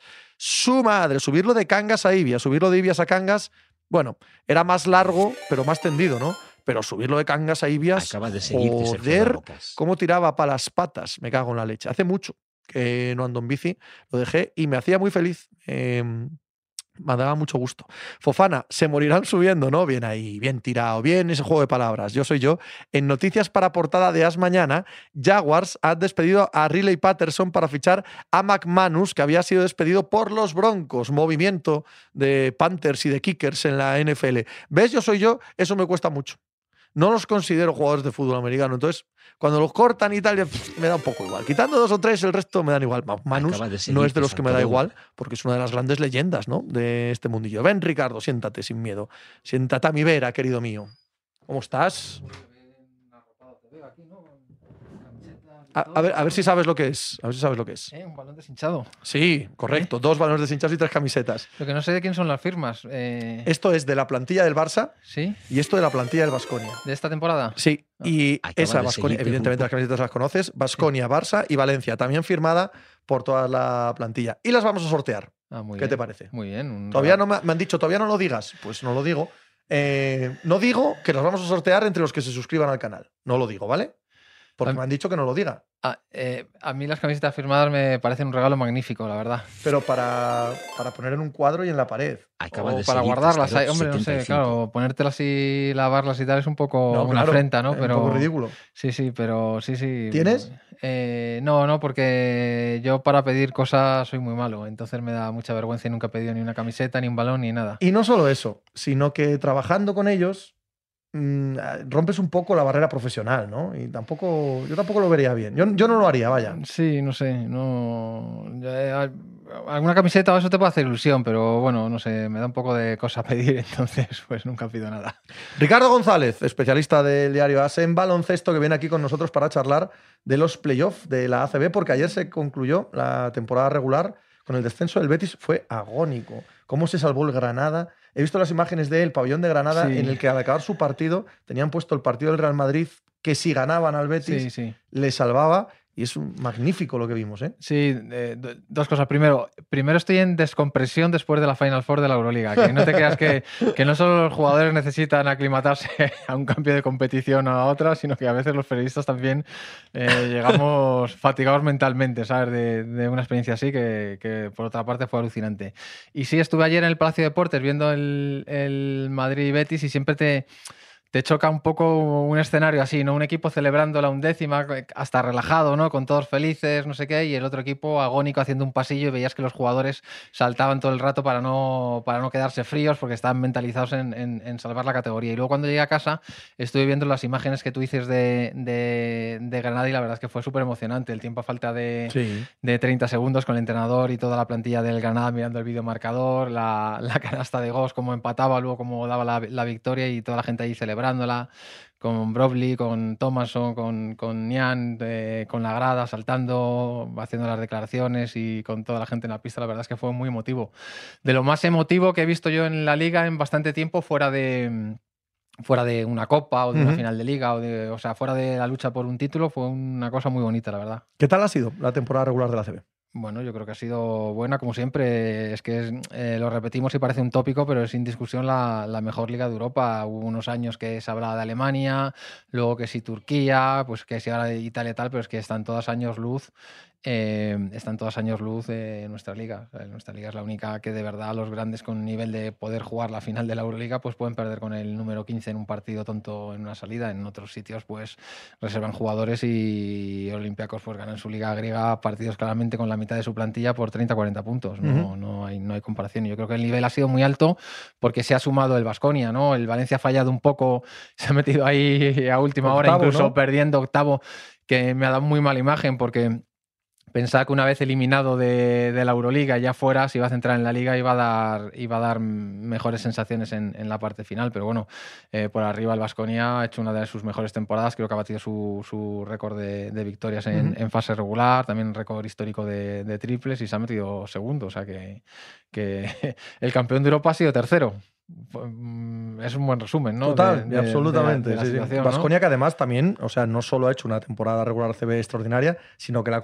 compaginado con una muy dura y muy buena temporada regular en la Euroliga. Es decir, la temporada global del Vasconia hasta ahora tiene que ser considerada una muy buena sí, temporada. tuvo ¿no? el traspié de la, sí, la Copa. de la Copa en Badalona, mm. ¿no? Con, con, el Juventud y, y, y, lo, y, luego a lo mejor al final en la Euroliga le faltó un poco de, de, de, pegada en algún partido, ¿no? Como habíamos visto previamente, pero bueno, ahora está tiempo, depende de lo que haga el, el playoff, pues está tiempo de resarcirse, ¿no? Una cosa buena y una mala, ¿no? En, vamos a avanzar, vamos a suponer que, que superes al Juventud, que es a veces mucho sí. decir, y que el Madrid supera al Gran Canaria, pues podría enfrentarse con el Madrid, al que le ha ganado todos los partidos de temporada regular, pero claro, no es el Madrid a lo mejor de hace tres meses. No sé. eh, mira, preguntan, eh, ¿el Barça en estos playoffs, con tanto rumor de cortes y despidos en la plantilla como hay ahora mismo, les afectará? Yo creo que sí. Eh, a, a, mí me recuerda un poco a la situación del Madrid en 2014, ¿no? Que iba como un tiro el, el Madrid de los récords, perdió la final de la Final Four contra el Maccabi y uh -huh. se vino abajo completamente. Acaba de no sé lo que va a pasar, si, pero vamos, afectarles les va a afectar. A lo mejor puede ser un impulso positivo que el grupo se una y salgan adelante, pero que evidentemente toda esta situación toca mentalmente a los jugadores, eh, luego pues hay que saber cómo salir de ellas, y para mal o para bien, pero, pero les está afectando ya, de hecho. Eh, ¿Es verdad que la plantilla no aguanta Saras?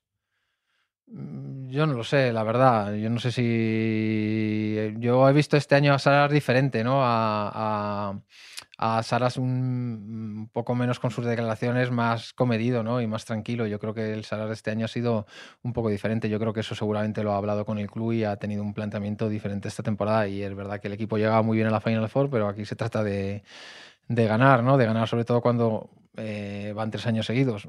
Eh, por un lado, tres Final Four seguidas, que es el récord, igual al récord del Barcelona de siempre. Y Sí, pero por me otro lado, una cosa- y por otro lado una- tres, tres, fall- tres traspiés, claro. Eh, déjame decir una cosa a ese respecto, eh, no quería interrumpirte. Me decían una cosa que me, me abrió los ojos, la leí el otro día y me, Acaba de me, seguir. me hizo pensar. Eh, sí, tres Final Four seguidas. Ellos y el Madrid y el EFES y el Olympiacos. Y no digo que estén seguidas de los tres, digo que son buenos años. Pero que hay que factorizar una cosa, que no hay tantos grandes equipos en Europa y que no están los rusos. Sí, pero yo al final sí que veo potencial para ver 5, 6, 7 equipos que podían haber jugado la Final Four. De hecho, mira, eh, yo creo que el Partizan podía haber ganado esta Euroliga. Yo creo que el Olympiacos podía haber ganado esta Euroliga. Yo creo que el Barça y evidentemente el Madrid, que es el que la ha ganado, pues también tenían potencial para ganarla. Y yo creo que de los ocho que estaban en, la, en el playoff de cuartos, el único que no tenía opciones porque no tenía el potencial de los otros era el Salguiris, ¿sabes? El Salguiris y no sé. eh, Mónaco, bueno, ya viste cómo hizo la primera No, no, parte. si yo no digo que no esté bien, yo digo que hay que poner sobre la mesa que aquí falta el Chesca. Sí, falta que- el Chesca y, claro. y es un fijo en la Final Four y que siempre es. te lo pone muy complicado y podría faltar el, el Zenit de Xavi Pascual, que sabemos cómo se la gastaban y lo competitivo que era, incluso el, el, el Unis Kazan de, de Mm. Perasovic y ahí están, pero yo creo que no era una Euroliga de decir solo hay dos o tres equipos con opciones de ganar. Es evidente que al final, pues los más potentes tal, pero bueno, es una Euroliga que yo creo que podía haber ganado eh, el EFES o el Armani en otras circunstancias diferentes. Yo creo que sí que había bastantes candidatos. Y bueno, lo que pasa que el alambre, eh, cuando andas ahí en el alambre, el equilibrio es muy, es muy difícil de, de- de mantener y te puedes caer en cualquier momento. Mira, el Madrid perdió al año siguiente, el año anterior por un punto y ganó al siguiente por uno. Es decir, siempre ha competido. El Barcelona sí que es verdad que ha mostrado más, más altibajos, eh, desperdiciar rentas, ¿no? Tenerlo parece ganado el año anterior y perderlo, ¿no? Este año también estar arriba y no saber competir en el último cuarto. Ya buenas sensaciones en ese sentido. ¿Cuál es la eliminatoria de cuartos que más te apetece? La eliminatoria de cuartos, hombre, yo creo que. eh, y las dos por el mismo lado del cuadro. El Lenovo Uni- Unicaja está teniendo bastante morbo, ¿no? Por los enfrentamientos que, que han vivido, ¿no? La, final, de, Copa, eh, pues eh, los dos estando en la Final Four de, de la Champions y esa, y esa pugna que hay, yo creo que es muy interesante. Claro, al final esto es así, ¿no? Cuarto contra quinto siempre teóricamente es la más igualada.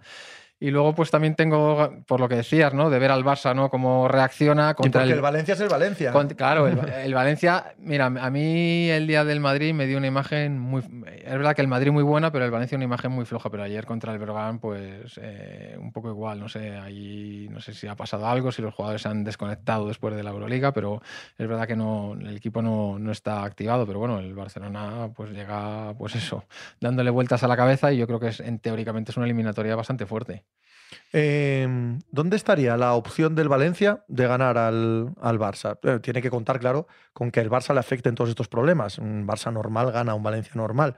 Pero dado que le pilla en este momento emocional tan complicado, con muchos de sus jugadores pensando en el futuro, probablemente hasta su entrenador, probablemente la institución pensando el futuro del proyecto ¿vale? de la sección, es, es que es un uno para meterle mano, no por nivel de baloncesto, entendedme, sino por todo lo que estamos hablando. Sí, hombre, yo creo que lo que tienen que hacer es competir, pero es que contra el Madrid en el partido de liga regular que jugaron recientemente, pues se vio que no, el Valencia no estaba compitiendo a ese nivel, entonces, bueno, si no eleva el nivel físico, defensivo, de acierto, no sé, ahora con Prepelic sí eso les dará un, un plus, pero sin, sin elevar el nivel no, no va a tener Acaba opciones de por mucho seguirte que el, el Barça 81. esté pensando en, en sus cosas, ¿no? Entonces, bueno, vamos a verlo si, si hay tiempo, ¿no? Porque eso es que esto empieza ya. El Gran Canaria, mira, nos preguntan ahí que igual renunciaba a su plaza de Euroliga porque la ha ganado al ganar la competición, la Eurocup, la Eurocup es lo que ha ganado, Sí. eh, al ganar la Eurocup, pero necesitaban patrocinadores, dinero. He visto a Sabané esta mañana eh, presentando un patrocinador que les acerca más a poder jugar la Euroliga. No, no- Dreamland, además, es un Sí. nombre bonito. Sí, sí lo es. ¿Qué es? ¿Qué vende? Eh, la verdad es que no, Ni idea, ¿no? no, lo Bueno. sé, no, no, no, porque he visto, lo he visto ahora el Sí, anuncio yo lo he del visto compañero también, y sí. estaba justo que iba a meter íbamos a meter la noticia, pero no me ha dado tiempo a, le- a leerla.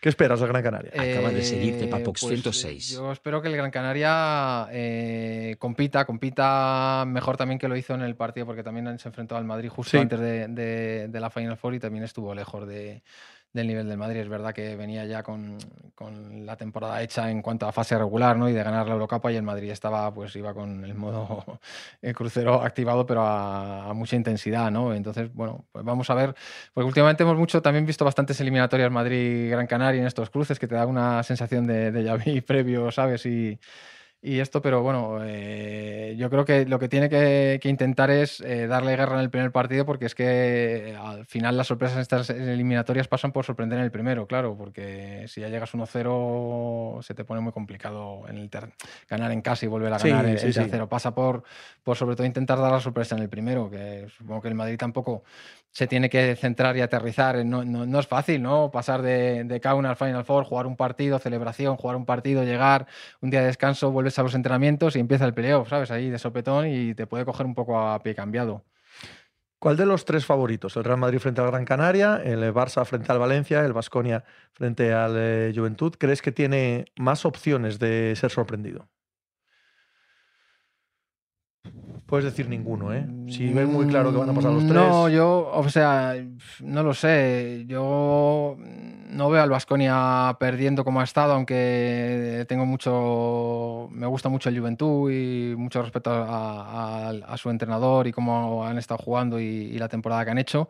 Pero veo al Vasconia ahí fuerte y tampoco veo al Madrid perdiendo, la verdad, según están ahora y tal. aunque bueno, hay que ver si vuelve por ayer, si sigue jugando Tavares todos los minutos, pero no, no le veo tropezando. Pues no sé, a lo mejor por lo que comentábamos antes y por el potencial del Valencia, que es un equipo de, de Euroliga que no ha estado lejos de los ocho primeros tampoco, ¿eh? que, que ha, ha estado teniendo opciones hasta, hasta bastantes jornadas, hasta pocas jornadas del final, pues yo te diría que esa, aunque veo también favorito al, al Barça claramente. Mira, dice Alipende, eh, ¿no creéis que jugar una De mejor de tres se queda un poco corta? 00. Yo creo que está bien para Da a mí. da alegría Sí, para hombre, la posible sorpresa. Claro, un- Sí, sí. Eh, suele que- ser mucho desequilibrio entre primero y octavo, segundo y séptimo. Ah, Yo, yo creo que está muy bien el formato en la CB. Yo a mí, a- eh, a mí me gusta tres mejor en cuartos porque te da un poco más de opción de, de que pueda haber una sorpresa y cuando es- Sí. en caso de Tenerife Unicaja en eliminatorias muy igualadas, pues el- yo creo que sigue siendo un pulso justo, aunque sea solo a tres y que tampoco yo creo que puedes estar vendiendo ya eliminatorias a, a cinco, fatigas un poco a lo mejor al, al espectador, al aficionado. Y luego, pues sí, hubo un año que se probó las, las, las semifinales a tres y yo creo que no, que ahí sí se quedaron un poco cortas. Dice Tío Raimundo, estudios audiovisuales Dreamland, que es un plató de rodaje que se les va a permitir construir en Canarias. Eso es Mira, lo que va a patrocinar, pro- eh, promocionar al Gran Canaria y que es una de las patas por las que puede ir a la Euroliga, porque necesitan pasta, claro. Y yo creo que va a estar en la Euroliga, no lo sé. Yo creo que estas dudas que sean. Porque si tú crees que competitivamente, económicamente, por objetivos del club no te interesa jugar en la Euroliga, yo creo que ese planteamiento ya lo tienes claro, lo cierras y renuncias y no juegas. Pero cuando. Cuando está- dudas. Cuando sí. estás eh, vendiendo la duda, que no sé, tal, yo creo que es un poco también por interés de captar gente, de ayuda, no sé si del propio Cabildo, ayuda de empresas, de eh, tratar de captar recursos que hacen falta, evidentemente, para competir en la Euroliga, para que no sea un año durísimo, porque además eh, Gran Canaria es uno de los equipos que me, con los viajes y tal, que, que Claro. creo que habían hecho un estudio allí que viajaban más que los equipos de NBA. Sí, normal. Por- claro. Entonces, claro, es que eso es muy duro. Entonces yo necesito un poco de más de, de- de músculo financiero ¿no? en la plantilla para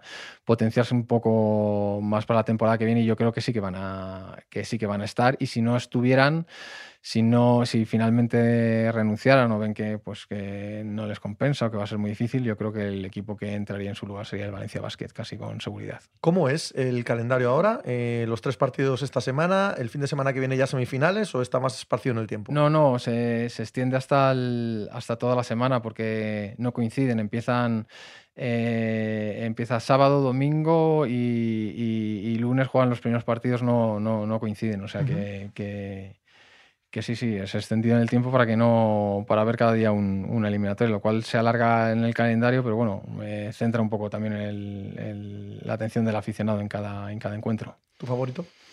Para ganar la, Sí. la liga ahora Sí. mismo, ahora mismo en Madrid. Sí. Cla- Claramente, sí, sí. Siempre después de un título así, con la unidad que tiene ahora mismo el, el vestuario y los jugadores. lo, que Mateo haga doblete. Lo, lo, crecido, yo creo que ahora el Madrid es claro favorito. Para mí, para, vamos, por sensaciones y todo, yo creo que sí. Que puede perder, evidentemente. Que puede perder en semifinales con el Vascoña también pero yo creo que el favorito es el Madrid.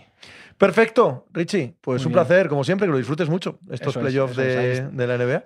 De la NBA. De la Tócate las narices. de la CB. Nosotros los tenemos casi acabados ya. Claro, ya, ya. bueno, hay que ver ahí los Celtics, ¿no? Si son capaces de. A ver, hoy. Yo creo que ganan. Sí. Yo creo que ganan. Pero bueno, de ahí a que remonten es otro rollo, ¿eh? Creo que ganan hoy. Ya, ya. Bueno, pues muy bien. Muchas gracias. Un, placer, tío. Nos vemos. Hasta luego. A ver qué estáis contando, muchachos. Los playoffs ACB que comienzan este fin de semana. Y lo que le decía ahora a Ricardo, ¿eh? si el Real Madrid está capacitado para ganar la Euroliga y la ACB, con todo lo que se ha dicho de Chus Mateo durante toda la temporada, madre mía, Madre mía, en las circunstancias en las que nos vamos a ver y la cantidad de artículos que va a haber que escribir explicando por qué Chus Mateo te parecía antes un mal entrenador y por qué ahora te parece un buen entrenador. Yo soy yo. ¿Se sabe cuántos días más va a estar Juanma de luto sin venir por aquí por la eliminación de los Lakers? Bueno, no es por eso, pero esta semana, como veis, es imposible. Mañana sí, mañana grabamos mínimo de veterano y si no hay novedad, ya ha podido recuperar el ritmo básico de trabajo y, eh, y estará mañana, estará mañana en mínimo de veterano, sí. Ahora mañana lo grabamos pronto, sobre las doce y media, una más o menos, así que en teoría lo tendréis pronto a media tarde, eh, mínimo veterano, y ala, a tirar el fin de semana. RG Bermejo, machicado es el nuevo Juanma. Sí, pero ya ves, hoy me ha abandonado. Me ha dicho no paso. Paso. Acaba de seguirte, no, no, no, estoy, no estoy contigo más tiempo. Si se les complica alguna eliminatoria, ya saben que con montar una tangana contra el jugador, mejor jugador de otro equipo, lo tienen remontado. Pues ya está, Moz. Así de fácil. Que lo hagan todos los demás equipos. Arreglado. Tete Navarro. Hoy no hay mínimo veterano. No. Nos parecía redundante hacer el programa hoy porque no ha habido partido esta noche, tampoco ha habido una noticia especialmente llamativa sobre la que hablar y volver a hablar de cómo vemos el hit Celtics nos parecía totalmente redundante. Me dice Ariela que no escucho nada, queridos amigos de producción. No sé si es verdad o no es verdad que la gente no escucha nada, porque yo aquí hablando estoy. Estoy hablando exactamente igual que estaba hablando hasta ahora, así que no tengo ni idea de si la peña me está escuchando o no. Eh, ya, Twitch estaba mal, dice Ariela. Era Twitch el que estaba dando la lata. Ok. Y yo soy yo. Esa era la táctica de la peli de hockey y el castañazo. A ellos les funcionaba, pues sí. Ariela, cerré y se arregló, pues de puta madre. Nos dice Diario As. Nosotros sí escuchamos, que debe ser pues o Ángel Marván o la gente de, de, producción. Qué buena peli el castañazo, ¿eh? Yo soy yo. Qué maravilla, qué peli tan divertida. Yo es verdad que solo la he visto una vez y la he visto de niño. Por lo tanto, quizás el recuerdo sea absolutamente diferente de la realidad, que si la viese ahora perdería. Pero tengo un recuerdo de esa película, con Paul Newman y, con el hockey sobre hielo como protagonista, maravilloso. Una de las pelis de, que más feliz me hacían de pequeño. Fofana, era buena oportunidad hoy para hacer el mínimo de veteranos sobre la postemporada de los Wolves, ¿verdad que sí? ¿Eh? dedicarnos ahí un rato en las opciones de traspaso de cara Anthony Towns o de Rudy Gobert, la pareja Gobert, Anthony Edwards, en fin, qué maravilla.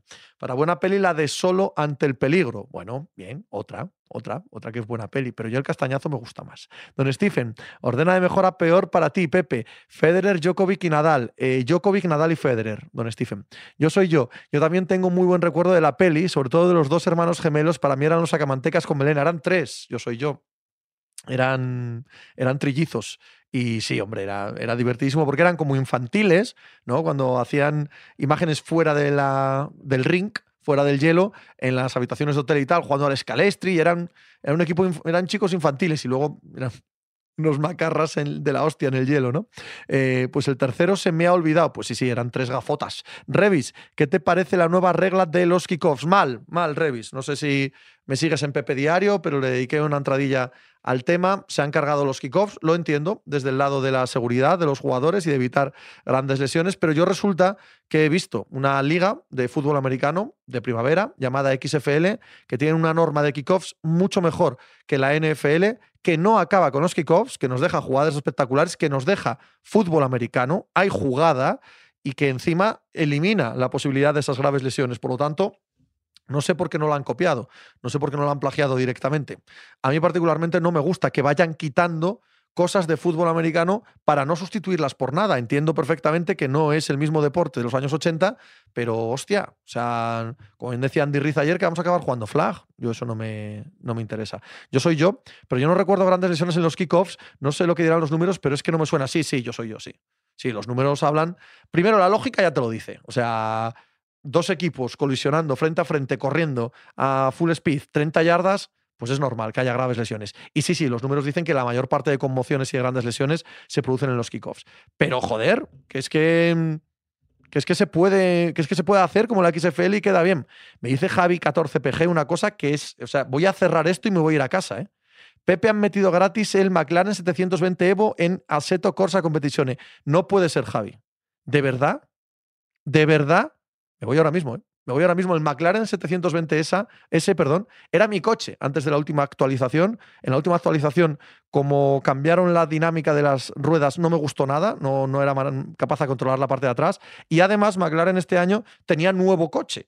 una evolución de su coche antiguo. Y si lo han puesto ya para descargar y lo han puesto gratis, madre mía. O sea, no quiero hacer otra cosa que ir a casa a coger el 720S Evo y dar vueltas como un eh, gilipollas. Habla Cruz, la, última actualización con Hacienda, estoy en ella. Estoy en ella ahora mismo, pagando la declaración, tío. Eh, Moz, ¿y cómo lo hacen en la XFL? No escuché ese programa. Pues se ponen en 5 yardas de diferencia, en la yarda 30, se hace el kickoff y solo pueden empezar a correr los equipos una vez que el receptor coge el balón. Eso hace que no haya velocidad eh, de choque, son cinco yardas, y que no lleguen con full speed. Y la jugada acaba convirtiéndose poco menos que una jugada de carrera. Y es espectacular y está bien, está de puta madre. Aquí llega Dani Miranda a charlar un poquito del giro. Siéntate sin problema, amigo mío, que no pasa nada, que no somos tan formales aquí para entrar así de puntillas, no te preocupes. Eh, ¿Cómo estás? Bien, Pepe, ¿tú qué tal? Muy bien, muy, muy jodido por haberme perdido la etapa del giro. Mm, ha estado bien. Porque si está Juan aquí, entre que hablamos un rato cada uno, me lo pongo aquí en el móvil y estoy así viéndolo. Pero claro, como tengo que estar todo el rato hablando, no he podido verla. Me la han contado, ¿eh? Me la han eh, contado, pero no. Pues ha estado bien, no sé si súper, súper, pero bien. Roglic y Tomás los más fuertes. Cuéntame, cuéntame cómo, cómo ha sido la etapa. Ha sido mm, Jumbo y Neos, el duelo entre ellos de equipos uno y otro. Había un momento extraño en el que Jumbo tiraba en, ante, a falta de 40 así. Y Roglic empezó a sufrir, de repente ha sido algo raro, no sé si era un despiste o que ah, quería cambiar un poco, eh, aflojar o lo que sea, luego ha vuelto sin problemas, ha sido algo extraño, que explicarán seguramente ahora. Y luego ha sido eso, mano a mano y Neo Jumbo, y Neo Jumbo ahí entre ellos, y a la hora de la verdad se ha visto que el que quería poner el ritmo era Roglic gracias a un Kus muy bueno que ha hecho una criba muy buena en el grupo. Se han ido los dos. Almeida empezó a perder, a perder y luego ha hecho una Almeida que decir que a recuperar, a recuperar. Se ha dejado 20, segundos. Que probablemente se los ha dejado en los primeros 100 metros y luego hasta esos 20 segundos hasta el final, ¿no? Exactamente. Y están los tres en la general en 39 segundos. Así que está ahora no sé si bonito, pero sí emocionante. Uh -huh. que bonito, la verdad. en un pañuelo todo en dos días que pintan trepidantes, la verdad. Eh, la clasificación general debe estar, si ha perdido Almeida 20 segundos, debe estar Geraint Thomas y a medio minuto los otros dos. Sí, a 39 está mm, eh, Almeida y a 20 y poco era Roglic. Así que, y con lo que viene mañana son diferencias que a priori van a ser. No quiere decir nada. Déjame saltar la etapa de mañana. Si no existiese, o si mañana llegan los tres juntos, ¿Es suficiente esa distancia para que Geraint Thomas en la cronoescalada del sábado gane la maglia rosa? Yo creo que al menos partía como favorito, por cómo es el contra el crono, por ser el líder y porque también sube bien. Yo diría que, sí, que sí el favorito. Porque Roglic tampoco se está viendo el Roglic súper que, ha estado otras veces y Almeida es un poco también la, la incógnita, por así decirlo, el tapado de Así, otro día ganó y hoy también ha perdido tiempo. Está la cosa, día fue Almeida el triunfador y Roglic el perjudicado. Hoy Almeida el perjudicado, entre comillas, y Roglic como el más fuerte. Y mientras Thomas sigue líder ¿eh? esos dos días, así que... Te hacía esa pregunta porque si la respuesta es la que me has dado y esa misma respuesta está en el autobús del Jumbo y en el autobús del UAE, mañana en las tres cimas de la Varedo tiene que haber algo de, algo de inquietud para Ineos, porque si no, Sí. ¿Sabes? O sea, tienen que sacarle ese tiempo. Si, mañana llegan los tres juntos a meta, que obviamente lo veo muy, muy difícil, yo creo que Ineos sería, por así decirlo, gran favorecido del día. No tendría ningún problema. Los tres juntos a meta, vale, pues con esta renta a la crono y a ver qué pasa. Ujú. Aquí le interesa más mover las generales a, a UAE y a Jumbo, sobre todo Jumbo que no tiene nada que perder con, con que siempre es un corredor muy ofensivo. Mira, dice eh, Jorge SPN. Un error no poner la cronoescalada antes de estas etapas. Mm, depende como. Yo creo que sí. Sí. Sí. Sí, no me gusta que una etapa tan definitiva sea la penúltima porque eh, Puede bloquear. paraliza mucho la carrera. bloquear Ahí- lo anterior, ¿no? Sí. ese es el punto de vista. También esta otra opción de que la crono no esté todo decidido hasta para escalador el último día, que sea todo también un corredor que pueda ganar no solo subiendo, que sea, en este caso crono escalada, pero abre también el abanico de, de más favoritos. Eh, has visto a Roglic bien hoy, tanto como para que mañana Jumbo sea extraordinariamente agresivo o con que, con que tenga un buen día en los últimos kilómetros, mañana le vale. Es decir, vam- vamos a ver un Roglic pancartero mañana de atacar los últimos tres kilómetros o vamos a ver un Jumbo agresivo de salida.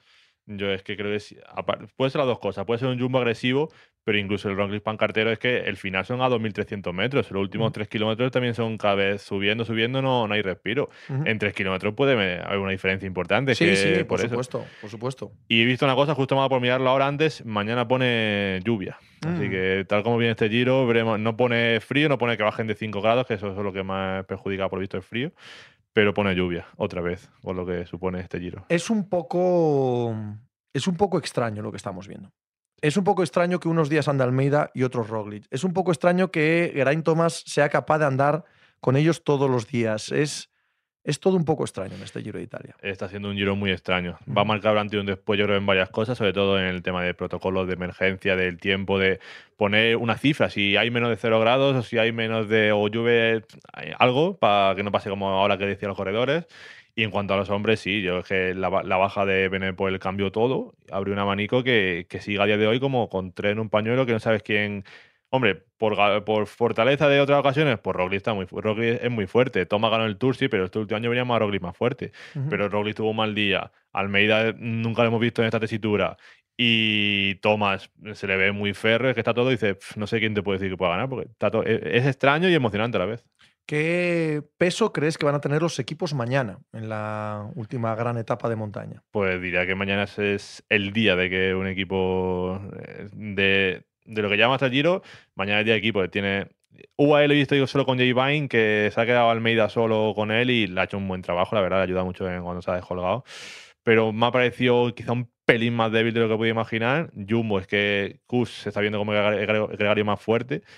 Y si está a ese nivel, mañana hace otra vez una criba y prepara el terreno a Roglic, puede ser que el Jumbo mañana, si es el más fuerte, Roglic se pueda be- benefi- beneficiar de ello y será importante los equipos. ¿Y qué debería hacer mañana Jumbo? Poner mucho ritmo y... Es que la verdad es que Roglic es la manera que tiene de ganar, ¿no? Tiene que haber un ritmo que incomode a Geraint Thomas y luego que haya un Roglic super que le deje en los últimos kilómetros. Tampoco aspiramos, ¿no? Eh, no es lo normal ni, ni lo que tienen que hacer, vaya. Que si meter gente en fuga, que si atacar No. de lejos, no, no tiene ningún sentido. Simplemente que con Kus y, y poco más, porque Jumbo es verdad que está en cuadro y ha venido con un equipo em, con- con- de circunstancias, eso, ir más rápido de lo que quiere Ineos. Sospecho, ¿no? Que es, que es la, táctica. De hecho, Ineos hablaba de datos. Decían que ellos querían subir a poner 400, 500 vatios de subida, ya como tienen todo estudiado, mecanizado.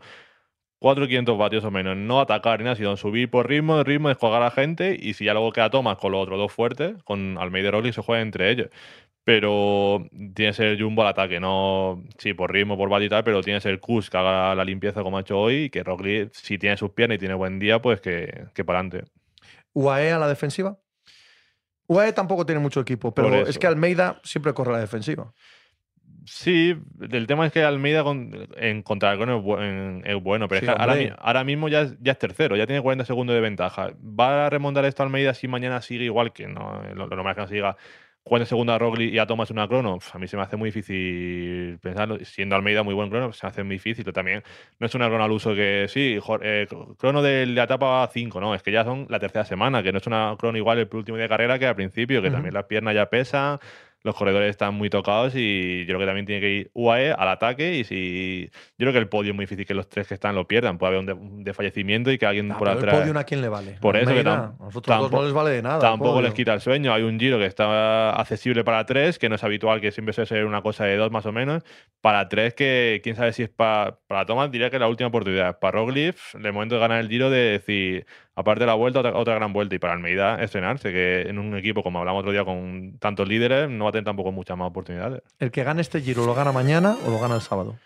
Yo diría que el sábado. Acaba de seguir Mañana, bajo con 40 segundos entre los tres, se me hace raro que el líder parta ya con un minuto y pico de ventaja. Yo creo que la ventaja más es eso, la renta. El que esté líder el sábado va a partir 30, 40 segundos con el segundo. Yo pienso que sí, pero vamos, se gana el sábado. Esa Mañana Yao y tres cimas de Lavaredo, ¿eh? Sí. Hablamos de dos puertacos que cuidado. Veremos a ver si se quieren esperar el último puerto Sí, o sí. No, no- pinta- no esperemos milagros. Tiene pinta que sí, y más viendo cómo está haciendo este giro.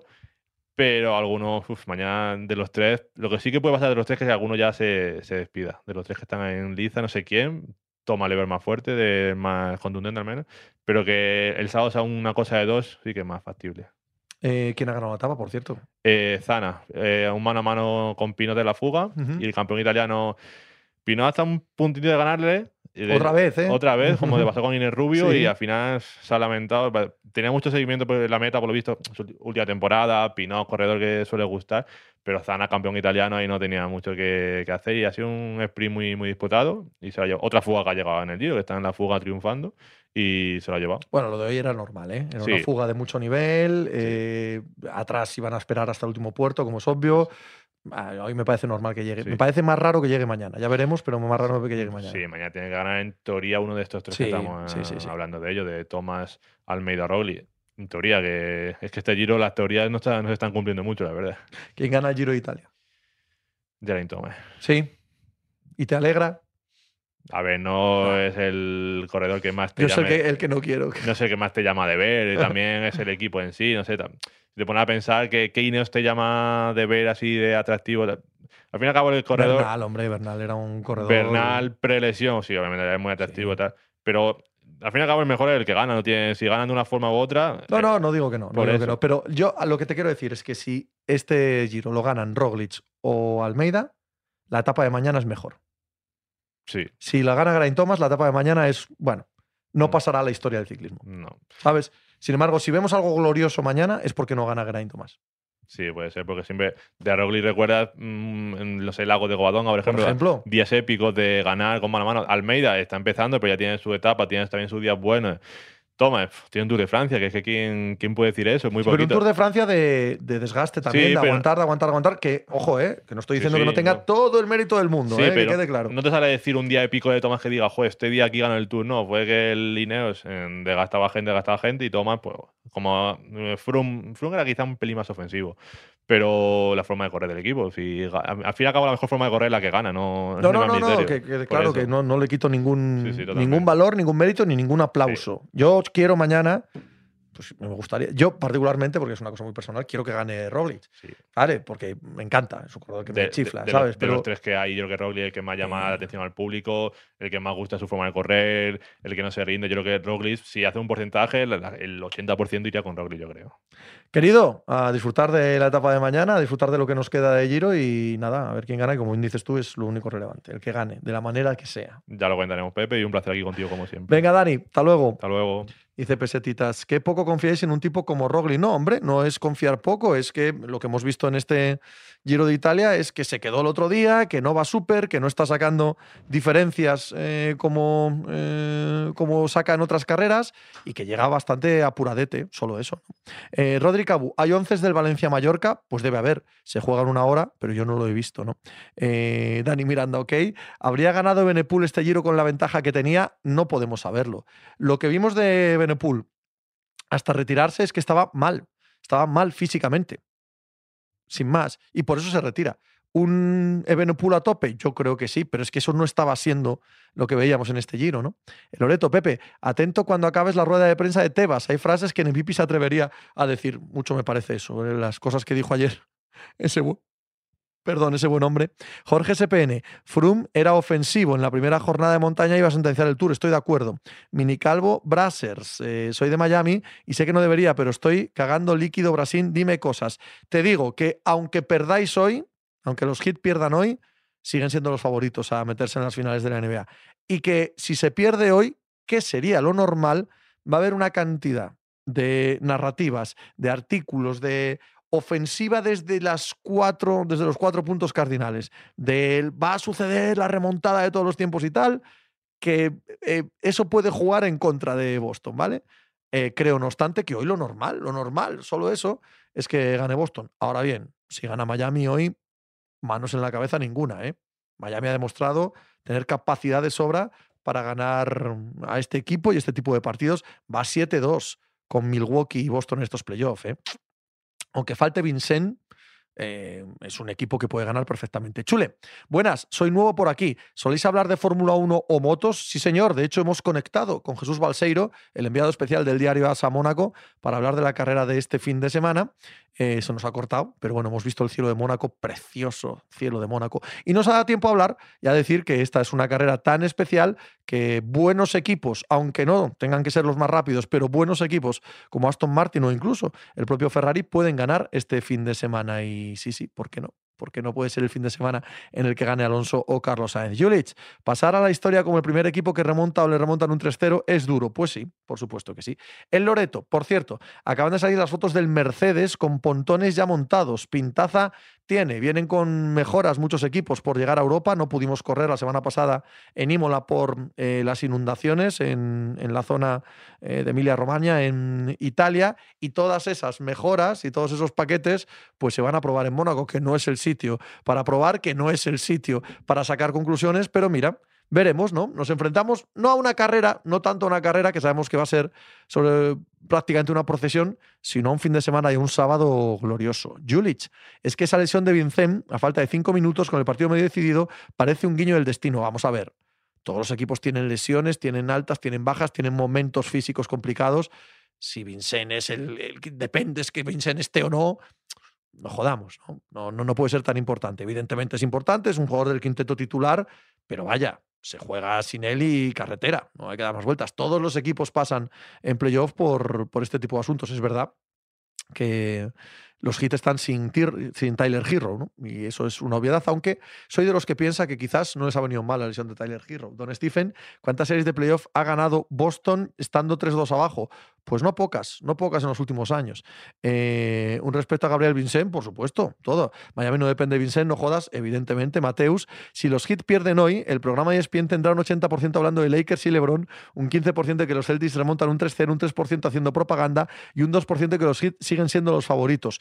Mucho le das, mucho le das con ese 2%. Yo no creo que le den un 2% a hablar de que los Miami Heat pueden ganar estas series. No. Yo digo que un 0% es lo que le dan Mateus. Ese tipo de programas también es verdad que están dedicados al público que están dedicados y funciona. Funciona, pues si la gente lo ve, lo compra y lo traga, que lo disfrute. Desde luego, no creo que esté hecho para, mm, bueno, pues para tipo de consumidores de la NBA como este que os ha hablado, como la mayoría de vosotros. Sospecho, ¿eh? que nunca sabes también que disfruta la gente. Conozco mucho aficionado de verdad al fútbol que le hace risa y ve, no sé, programas que otros mm, desde fuera nos parece que no tiene ningún sentido. Allá cada cual en la manera que tiene de consumir y de divertirse con algo tan banal y tan de pasar el rato como es el deporte. Carlos BM, Pepe, ¿qué te parece mejor para tu equipo si pudieras elegir? ¿Tener a Jalen y Tatum o solo a Jokic? Solo a Jokic. Solo a Jokic, Carlos. Creo que es un jugador de, de un calibre histórico superior a Jalen Tatum. Dentro de dos años es posible que esa pregunta te diga lo contrario, pero ahora mismo lo teo más claro, imposible, vamos. Mini Calvo, oye Pepe, ¿a ti te gustaría unos playoffs de NBA sin conferencias? No. No, no, no. Soy de natural conservador, reaccionario y yo he crecido con y he vivido una NBA con conferencias. A mí me gustan las conferencias, me gusta que estén estructurados así. Ahora, si los calendarios van a estar unificados y juegan los mismos partidos contra un lado y otro, pues sí, que acaben con las conferencias y arreglado. Pero a mí particularmente me mola el rollo de el rollo de las conferencias y en el deporte norteamericano en general es verdad que en tanto en béisbol como en hockey como sobre todo en NFL tienen tanta importancia en los playoffs, tanta importancia en el calendario que tienen que seguir estructurados por conferencias y que la NBA ya no. La NBA ya está difuminado el calendario y da un poco más igual, pero a mí sí me gustaría, sí. Carlos Romero, Pepe, si se hace la expansión de Sonics y Las Vegas, ¿cómo harías en las conferencias de divisiones? Ya está hablado. Meten a Nueva Orleans o a Memphis en el este y arreglado. Don Stephen, ¿en qué puesto histórico estaría Jokic si gana el anillo a nivel general, top 20? Supongo que por ahí. Julich, me sorprende que en las 150 series del 3-0 de la historia no haya habido lesiones en un equipo o recuperaciones de jugadores en otro que haga que se remonte. Pues mira, es lo que hay. De Pardo, acabar con las conferencias sería reducir el número de partidos sin sería imposible esa cantidad de viajes. No lo sé, ¿eh? No lo sé, no tengo claro. Ahora los viajes no son lo que eran en el pasado y se viaja con una alegría. Mira lo que decía antes Ricardo aquí, que el Gran Canaria hace más kilómetros que un equipo de la NBA. ¿No pueden hacer más kilómetros los equipos de la NBA? Diría que sí. Diría, diría, que eso no es tan verdad en estos tiempos, Pardo. Pero vaya, que a mí me gusta que exista conferencia y me gusta que existan calendarios asimétricos y me gusta que los de un lado jueguen más con los de un lado y que haya rivalidades históricas en tu zona. A mí eso me gusta. Me parece que engrandece y da mm, riqueza y sabor a la competición. Y que si todo es igual y todo vale lo mismo todos los años, pues me parece un poco menos graciosa. Vamos, que lo vería igual. ¿eh? Don Stephen, ¿cuál es el deporte que más consumes en directo? Fútbol. Por volumen, Acaba de seguirte fútbol, ¿no? La cantidad de partidos que veo todos los fines de semana durante 10 meses son la monda.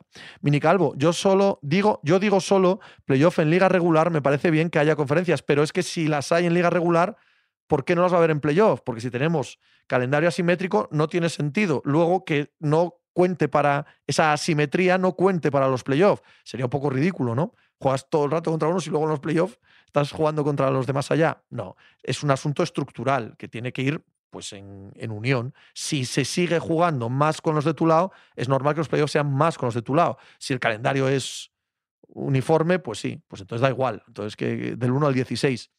A mí no me gustaría. A mí no me gustaría. Pero vamos, ¿quién soy yo? Nada más que un viejo que ya no pinta mucho en cuanto a la opinión de qué debe ser o qué no debe ser una liga porque van a otro público. Yo soy yo, en NFL las divisiones no son, digamos, por proximidad, sé que es imposible, pero no tendría más emoción la rivalidad Jets, Giants o Rush Chargers en las mismas divisiones. Por ejemplo, no se hace por todo lo contrario, para que en una sola ciudad haya dos tipos de eh, conferencias, rivalidades y tal, y dupliques eh, los espectadores, amigo mío. Mateus, el comité de competición de la NBA está debatiendo la posibilidad de imponer una penalización por los flops con una falta técnica en un tiro libre. Es posible que se pruebe en la liga de verano de julio. Pues me Acaba parecería bien, suculento. ¿Te parece que el tema Vinicius es un tema racial? Sí. ¿O es que ha despertado antipatía en la gente por sus actos en el terreno fuera de juego? Irrelevante, es un tema racial y a partir de ahí todo lo demás irrelevante. Tony Cruzcampo, ¿ves Acaba a de Yamin seguirte Lamal en el. Madrid? No. ¿Por qué? No, no, es un jugador del Barça. Don Stephen, acaba de salir en Twitter rumores de Envid por Adebayo, que largo se va a hacer el verano. Mr. Pitch, grandioso el, solo ante el peligro de hoy, Pepe. Ni Gary Cooper acababa las semanas a este nivel. Buen fin de y gracias. Gracias a ti, Mr. Pitch. Yo lo he pasado muy bien. Yo me he divertido mucho. Está guay, ¿no? Hemos hecho aquí un programa de puta madre. Aquí con vosotros y con los invitados. ¿O qué? ¿O no os ha parecido bien? ¿Eh? Mirad todo lo que tenemos aquí para sortear. Si os apetece suscribiros y queréis las camisetas de Basconia, de Barça, de Valencia, firmadas por sus plantillas, balón, firmado por el Barça, balón, firmado por el Basconia, os suscribís y entráis en un eh, sorteo. Ahora bien, me han dicho que no os diga esto. Así que no os lo he dicho, ¿vale? Me han dicho que no, que no se cuente, pues esto no os lo he dicho. Ya la semana que viene hablamos de todo lo que haya. Mañana tenemos mínimo de veterano pero mañana no tenemos, como es de rigor los viernes, la pica de as. Pasad un gran fin de semana, ¿vale, Ala? Hasta luego.